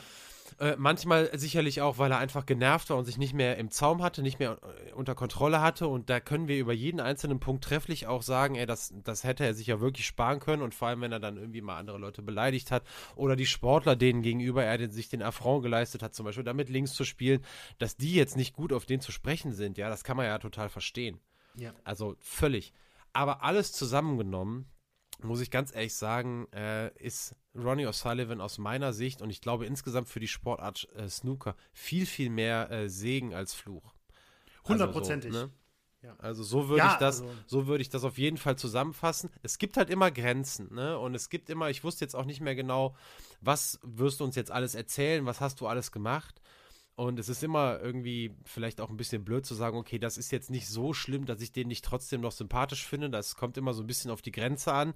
Je nachdem, was du mir jetzt erzählt hättest, hätte ich dann nachher auch vielleicht gesagt, okay, das ist mir einfach too much irgendwie. Also, das, das, das geht über die Grenze hinaus. Ich muss jetzt aber sagen, mir ist jetzt nichts im Kopf geblieben, wo ich sage, ähm, das ist jetzt für mich so dramatisch, dass ich den als Typen so arg in Frage stelle, dass ich nicht eher, sage ich mal, diese Benefits, die ich jetzt sehe, die er für eine ganze Sportart irgendwie bringt, weil er einfach mal ein bisschen ausbricht aus einer extrem langweiligen Tradition vielleicht auch, ähm, dass er da, dass ich das irgendwie in den Vordergrund stellen würde. Also von daher muss ich sagen, ähm, ja, also was jetzt auch für die Snooker-WM gilt, ähm, ich werde sicherlich jemand sein, der sagt, boah, hoffentlich gewinnt der seinen achten WM-Titel. Ja. ja, bin ich auch tatsächlich. Also du hast die Skandale angesprochen, also ne, dass er jetzt nichts war. Also ich sag mal so, da 1996, da gehen wir ja weit zurück, diese Kopfnuss ja, da, die das Geschichte ist schon, mit der mit der das Kopfnuss. Ist schon, also das ist schon hart, also das ist wirklich, das ist schon echt, das ist schon richtig Ab, ab, richtig daneben einfach nur. Ne? Und dann hat er halt so ein paar Sachen gedacht, wo man denk, einfach denkt, so, das ist aber auch unnötig. Aber er hat halt auch Teilweise eben, und das ist ja auch, ich meine, das wird auch teilweise unter Skandal und sowas abgefrühstückt oder unter ihm als Bad Boy und so, aber wie er sich eben teilweise mit dem Verband anlegt, das sehe ich eben auch eigentlich sogar eher positiv, ne? Mhm. Weil ähm, es ist ja auch wichtig, dass, dass die ganze Tour äh, ein Sprachrohr auf Spielerseite hat, dass das stark ist, das gehört wird und ich weiß natürlich jetzt nicht, ob er da alle äh, Wünsche der Kollegen äh, immer wieder ähm, vertreten hat. Das kann ich jetzt natürlich nicht sagen, aber er sagt jetzt also, er hat jetzt auf jeden Fall auch nicht immer nicht, nicht Sachen nur kritisiert oder sowas, die völlig absurd sind oder so, sondern ne, also gerade was so Reisestrapazen und so weiter angeht, das gibt es ja auch in anderen Sportarten, dass man überall immer wieder denkt, es wird alles viel zu mehr und mehr und mehr und so ist ja im Fußball zum Beispiel ein Problem, ne, dass man ja auch teilweise denkt, so, die sind ja nur noch unterwegs im Endeffekt. Ne? Ähm, von daher sind da auch viele positive Sachen dabei und als, als Typ, also er hat halt auch so eine, so eine Ausstrahlung. Ich meine, er ist ja dann auch, wenn man, wenn man ihn sieht, wenn man, wenn man das auch bei, bei Übertragungen teilweise sieht und so weiter, er hat auch manchmal, gerade auch wenn er manchmal nur sitzt und der andere ist gerade dran oder so und ich schalte zu O'Sullivan, der hat auch immer schon so ein, so ein, so ein, so ein was Schelmisches, so was Freches auch einfach schon auch immer noch, irgendwie mit über 40 Voll, jetzt noch. Das, ne? ist auch, ja, das ist auch so ein und, bisschen, das, das macht Und das fesselt auch die Leute. Ja, das macht naja. ihn auch sympathisch, finde ich, und das fesselt, glaube ich, auch die Leute. Und so ein Typ, du hast es ganz genau richtig gesagt, meiner Meinung nach, sehe ich genauso. So ein Typ ist unglaublich wichtig, eigentlich in jeder Sportart ist jemand wichtig. Dass es natürlich jetzt noch jemand auch noch ist, der so unglaublich irre gut ist. Ne? Also, das ist ja schon auch krass, weil natürlich haben andere Sportarten auch ihre Typen, aber ähm, die sind jetzt vielleicht nicht unbedingt in der GOAT-Diskussion. Ne? Ja, ähm, das ist halt natürlich, das ist eigentlich der, das ist eigentlich der Jackpot, weil mhm. die sich natürlich auch viel mehr erlauben dürfen. Wenn ja, jetzt die 150 der Welt sagt, ey, es gibt hier Missstände in meinem Sport, ähm, äh, die müssen mal offen gesprochen, die sind viel leichter zu, die sind viel leichter irgendwie rauszukriegen als halt ein Ronnie O'Sullivan, der das absolute Aushängeschild dieser Sportart ist. Ne? Und was ich eben gerade meinte, ist halt auch so, also das ist überhaupt nicht gut zu heißen, wenn der jemandem eine Kopfnuss gibt, da müssen wir ja gar nicht drüber diskutieren. Nein, nein, nein, nein. Ne? Ja. Aber ich, bei solchen Sachen, wo, wonach ich dann gucke, so wenn es jetzt, es gibt so Themen wie sexualisierte Gewalt, es gibt Themen wie, was weiß ich, politischer Extremismus oder, oder irgendwie, wenn der ein extremer, oder was heißt extremer, wenn der ein Rassist ist oder solche Geschichten und dadurch aufgefallen ist irgendwie, ne? Dann sind das so mhm. Geschichten, wo die dann irgendwas überlagern, wo ich dann sage, der hat trotzdem sicherlich Seiten, die irgendwie gut für den Sport sind, weil er den richtigen Personen auf die Füße tritt. Aber dann gibt es eben auf der anderen Sache, äh, auf der anderen Seite Dinge, wo ich dann sage, ganz ehrlich, also dann lieber, dann lieber nicht und dafür bitte nicht so, so, ein, so, ein, so ein extremer Typ sein.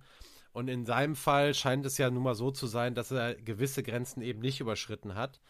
Äh, zumindest ist das jetzt nicht rauszuhören gewesen aus dem, was du gesagt hast. Ähm, und von daher mhm. ähm, muss ich sagen, also von solchen Typen wie Ronnie O'Sullivan, ähm, da, äh, da sollte man, ja, da sollte man auch die Zeit, die man die so erleben kann, das ist ja auch, das sehen wir ja auch gerade im, im, Tennis zum Beispiel, gehen jetzt alle langsam, so, ja, Federer ist jetzt raus, Nadal und Djokovic gehen auf die 40 zu und zwar mit relativ großen Schritten. Ähm, wir haben hier eine Phase an Tennisspielern erlebt, die es so schnell nicht mehr wiedergeben wird. Ne? Die drei größten, vielleicht drei größten, die es je gespielt haben, gleichzeitig gespielt zu, zu unserer Zeit. Und äh, das muss man sich immer mal wieder klar machen, äh, dass wenn man man so richtige Größen hat, so wie O'Sullivan eine ist im Snooker, auch wenn das jetzt vielleicht ein Sport ist, wie gesagt, den wir jetzt nicht so intensiv verfolgen, aber irgendwann sind die halt weg, ne? Und dann mhm. denkt man sich dann vielleicht, boah, irgendwie hätte ich das doch gerne noch äh, ein bisschen intensiver verfolgt oder das ja. vielleicht doch manchmal ein bisschen mehr genossen. Ne? Ja. ja, ja, guter Punkt, guter Punkt. Ich glaube auch ein guter Schlusspunkt jetzt. Äh können wir, Der Schlusspunkt unter, unter diese Folge, ja, dann machen wir direkt den Übergang. Äh, wenn du magst, äh, ja, du machst mir das Break-Zeichen. So, da haben wir jetzt einen ganz schnellen Cut eingebaut. Benny musste eben das iPad an Strom anschließen. Ich wollte überleiten zum äh, skandalösen Quiz Reloaded. Da sind wir nämlich jetzt angekommen. Äh, letztes Mal äh, Episode 1 und äh, es geht direkt weiter, denn Benny wollte ja auch gerne raten. Äh, raten und äh, ja, was soll ich sagen? Dieselben Gefühle, die du letztes Mal hattest, ich glaube, die habe ich auch bei diesem Mal, als ich es vorbereitet habe, durchlebt. Ich habe Hinweise neu geschrieben, ich habe sie umgestellt, von 1 auf 3 gesetzt und ich habe mir da gedacht und ich denke, um Gottes Willen, ist das, ist das jetzt zu leicht, ist das zu schwer? Ich habe keine Ahnung. Wir werden es jetzt erfahren. Ihr seid alle wieder herzlich eingeladen, natürlich mitzuraten, um was es heute geht. Und äh, wir wollen jetzt nochmal ganz schnell die Regeln kurz erklären. Also es gibt fünf Hinweise, maximal fünf Hinweise, um ähm, für Benny, um ähm, herauszufinden, nach was ich äh, oder nach was er suchen soll. genau.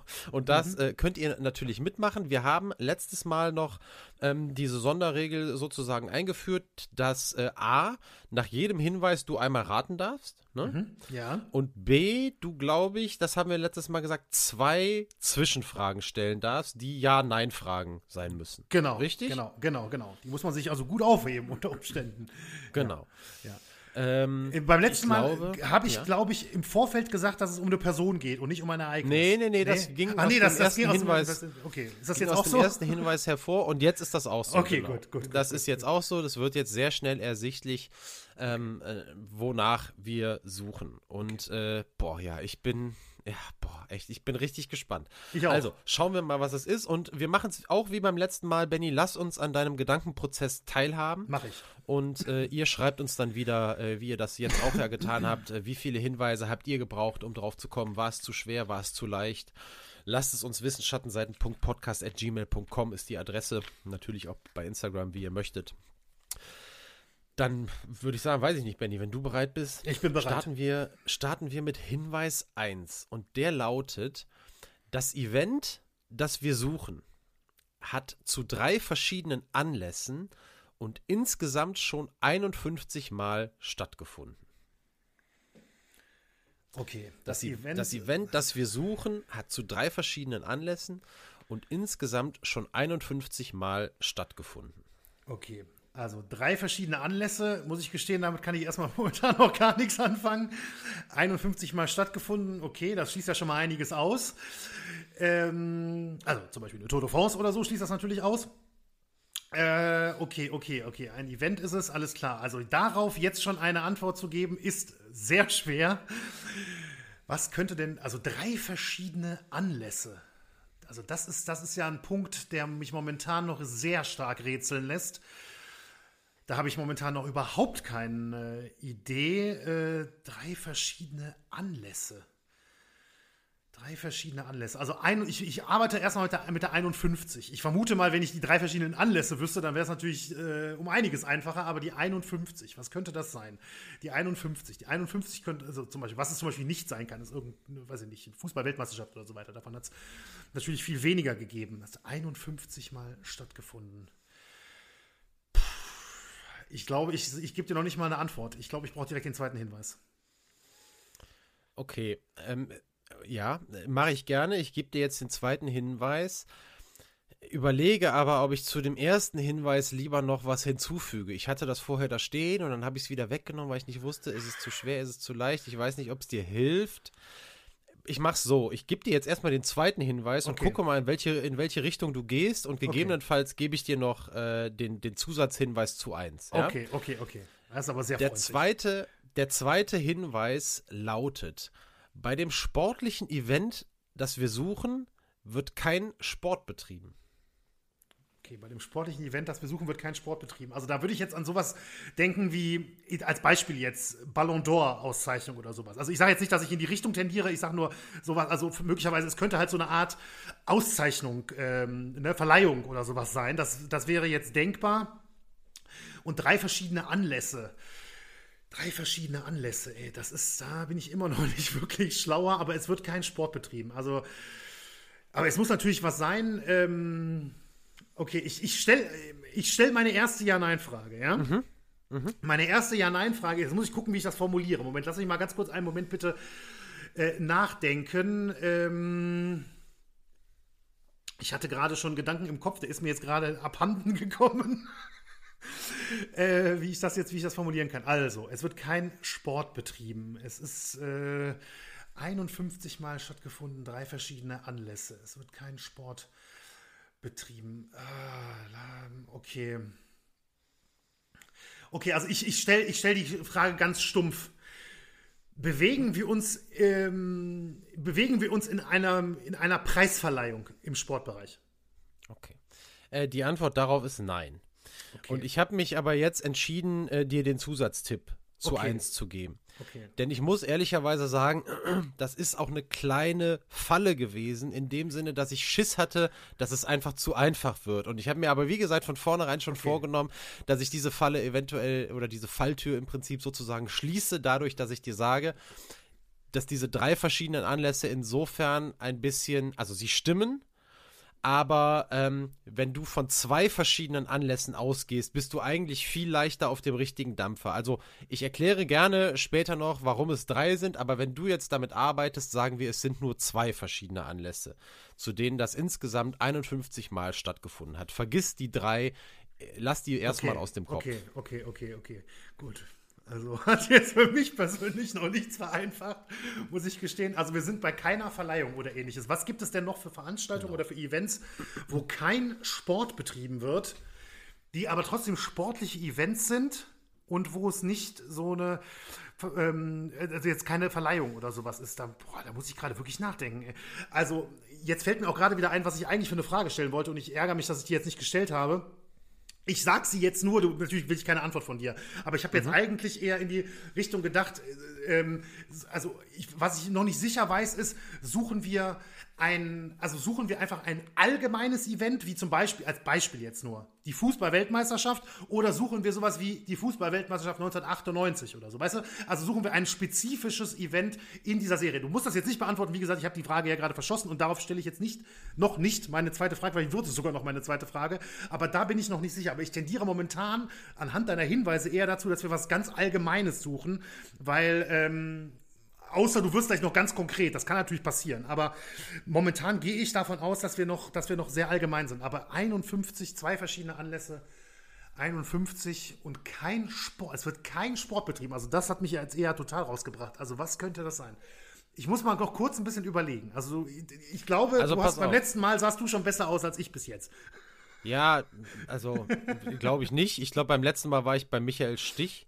Äh, also von daher. Ähm, und da hattest du mir den Tipp mit Tennis schon. Nee, stimmt nicht, das war, glaube ich, der dritte. So, pass auf. Aber wir, wir machen das Ganze ja hier auch nach Gefühl und wir loten noch gerade aus, ja, ja, äh, wie das so ist. Ja, Deswegen mache ich jetzt folgendes. Deinen Gedankengang, den du gerade hattest, den werten wir nicht als offizielle Frage. Ich sage dir aber trotzdem, dass diese Idee, ein allgemeines Ding zu suchen und nicht ein spezifisches Ding, wie zum Beispiel, wie du gesagt hast, die mhm. Fußball-WM 1958 oder was du gesagt hast. Wir suchen also nach dem allgemeinen Event und nicht okay, nach dem okay, einen okay, spezifischen. Okay, okay, gut. Aber ich muss gestehen, also in die Richtung hätte ich mich jetzt auch sowieso vom Gedankengang orientiert. ja, also, genau. Aber ich wollte dich darin nur noch mal bekräftigen, weil ja, ich denke, das ist vielleicht äh, fair. Also 51 Mal. Ähm, ja, ich. Äh, es ist keine Preisverleihung. Es wird kein Sport betrieben. Zwei Anlässe habe ich immer noch kein, kein, bin ich immer noch nicht auf dem Dampfer und 51 Mal. 51 Mal. Ähm, tja. Es, nee. Nee, ich nehme Hinweis 3. Okay. Sozusagen als Startschuss für die kommende Auflage des Events macht sich ein dann 128 Jahre altes Schiff, das Dreimastschiff Belem, auf den Weg von Athen nach Marseille. Es gelten dabei strikte Brandschutzbestimmungen. Soll ich nochmal vorlesen? Ja, bitte. Sozusagen als Startschuss für die kommende Auflage im Jahr 2024 macht sich ein dann 128 Jahre altes Schiff, das Dreimastschiff Belem, das ist jetzt aber nur eine Zusatzinfo. Okay, du brauchst nicht weiterreden. Ich habe einen Tipp. Ja. Ja. Es ist die, äh, die olympische Fackel wird, ähm, also es, es ist die, ja, wie soll ich das, wie, wie rückt man das richtig aus? Es ist der Weg der olympischen Fackel von Athen zum Austragungsort. Das ist dein, das ist dein Tipp. Das ist jetzt mein, meine also Antwort. Wie, meine, meine was jetzt, was habe ich, was hab ich hier stehen als Antwort? Der, es ist der olympische Fackellauf. Das ist nicht richtig. Okay, gut. Okay, dann, ähm, ja, okay, aber, äh, okay, okay, okay. Aber, ähm, also, Athen, Marseille, die nächsten Spiele sind in Paris. Also, das macht ja schon Sinn, dass die irgendwie, also ich bin relativ sicher, das ist jetzt nicht meine, meine zweite Ja-Nein-Frage, noch nicht, aber ich bin jetzt schon, also ich wäre jetzt schon schwer auf dem falschen Dampfer, glaube ich, wenn zwei verschiedene Anlässe, Winterspiele, Sommerspiele. Was zum Geier könnte ein dritter Anlass sein? Du hast gesagt, ich soll ihn vergessen, aber ich kann ihn jetzt nicht ganz vergessen. aber was zum Geier sollte der dritte Anlass sein? Und 51 Mal, 51 Mal, ja, das, boah, ich weiß jetzt natürlich nicht ganz genau, aber das kann schon hinkommen. Ne? Es gab ja, ähm, ja, ja, das kann schon hinkommen, das kann schon hinkommen. Alle zwei Jahre, naja, eigentlich, jawohl, doch, da war ja dann auch ein paar Austragungen nicht. Das könnte schon sein. Also, ähm, okay, ich stelle meine zweite Ja-Nein-Frage jetzt, mhm. ja. Und die ist, hat es mit der olympischen Fackel zu tun? Ja.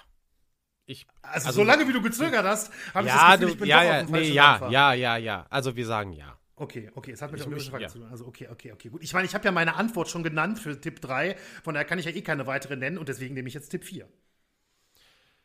Weißt, kannst du vielleicht Tipp, Tipp 3 noch einmal ganz vorlesen? Sorry, ich habe dich eben unterbrochen sozusagen als Startschuss für die kommende Auflage 2024 ja. macht sich ein dann 128 Jahre altes Schiff, den Namen lasse ich jetzt weg, mhm. auf den Weg von Athen nach Marseille. Es gelten dabei bestimmte, äh, strikte Brandschutzbestimmungen. Mhm. Okay, okay. Ja, Brandschutzbestimmung, also das würde ja auch passen. Okay, ich nehme Tipp 4. Tipp 4 lautet TV-Rekord. Als das Event 1996 stattfand, sahen 3,5 Milliarden TV-Zuschauer bei dem, TV, bei dem Event zu. 3,5 okay, Milliarden. Okay, okay, okay, dann, dann muss es die olympische Eröffnungsfeier sein. Ist das deine Antwort? Jetzt macht er den Jauch hier. Moment, Moment.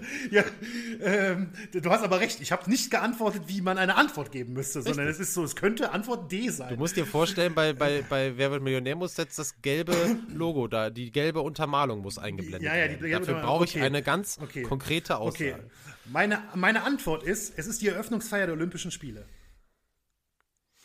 So, wir loggen das jetzt ein. Und das wäre jetzt der Moment, falls ihr Werbepartner bei Schattenseiten werden wollt. Jetzt käme eure Werbung.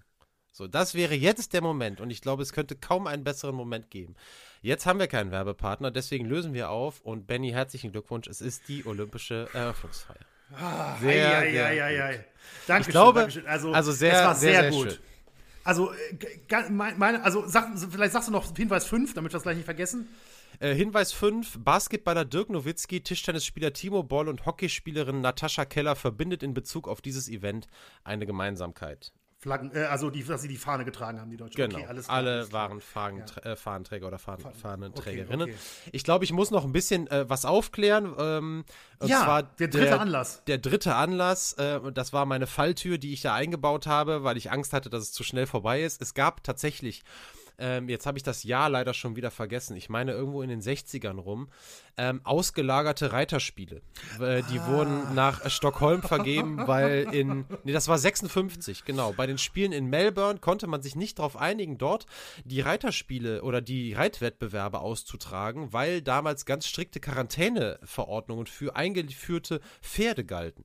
Und da konnten sich IOC und das Land Australien nicht einigen und dementsprechend hat man dann entschieden, die Reitwettbewerbe neu auszuschreiben und die wurden dann nach Stockholm vergeben. Und da gab es eine ein, eigene eigene Eröffnungsfeier. Ah, krass. Okay. Und da war tatsächlich, jetzt habe ich den Namen leider vergessen, nichtsdestotrotz, der deutsche Fahnenträger da, war bei den Olympischen Spielen zwei Jahre später oder vier Jahre später nochmal der Fahnenträger. Das ist der einzige Deutsche, der zweimal die Fahne bei der Eröffnungsfeier getragen hat.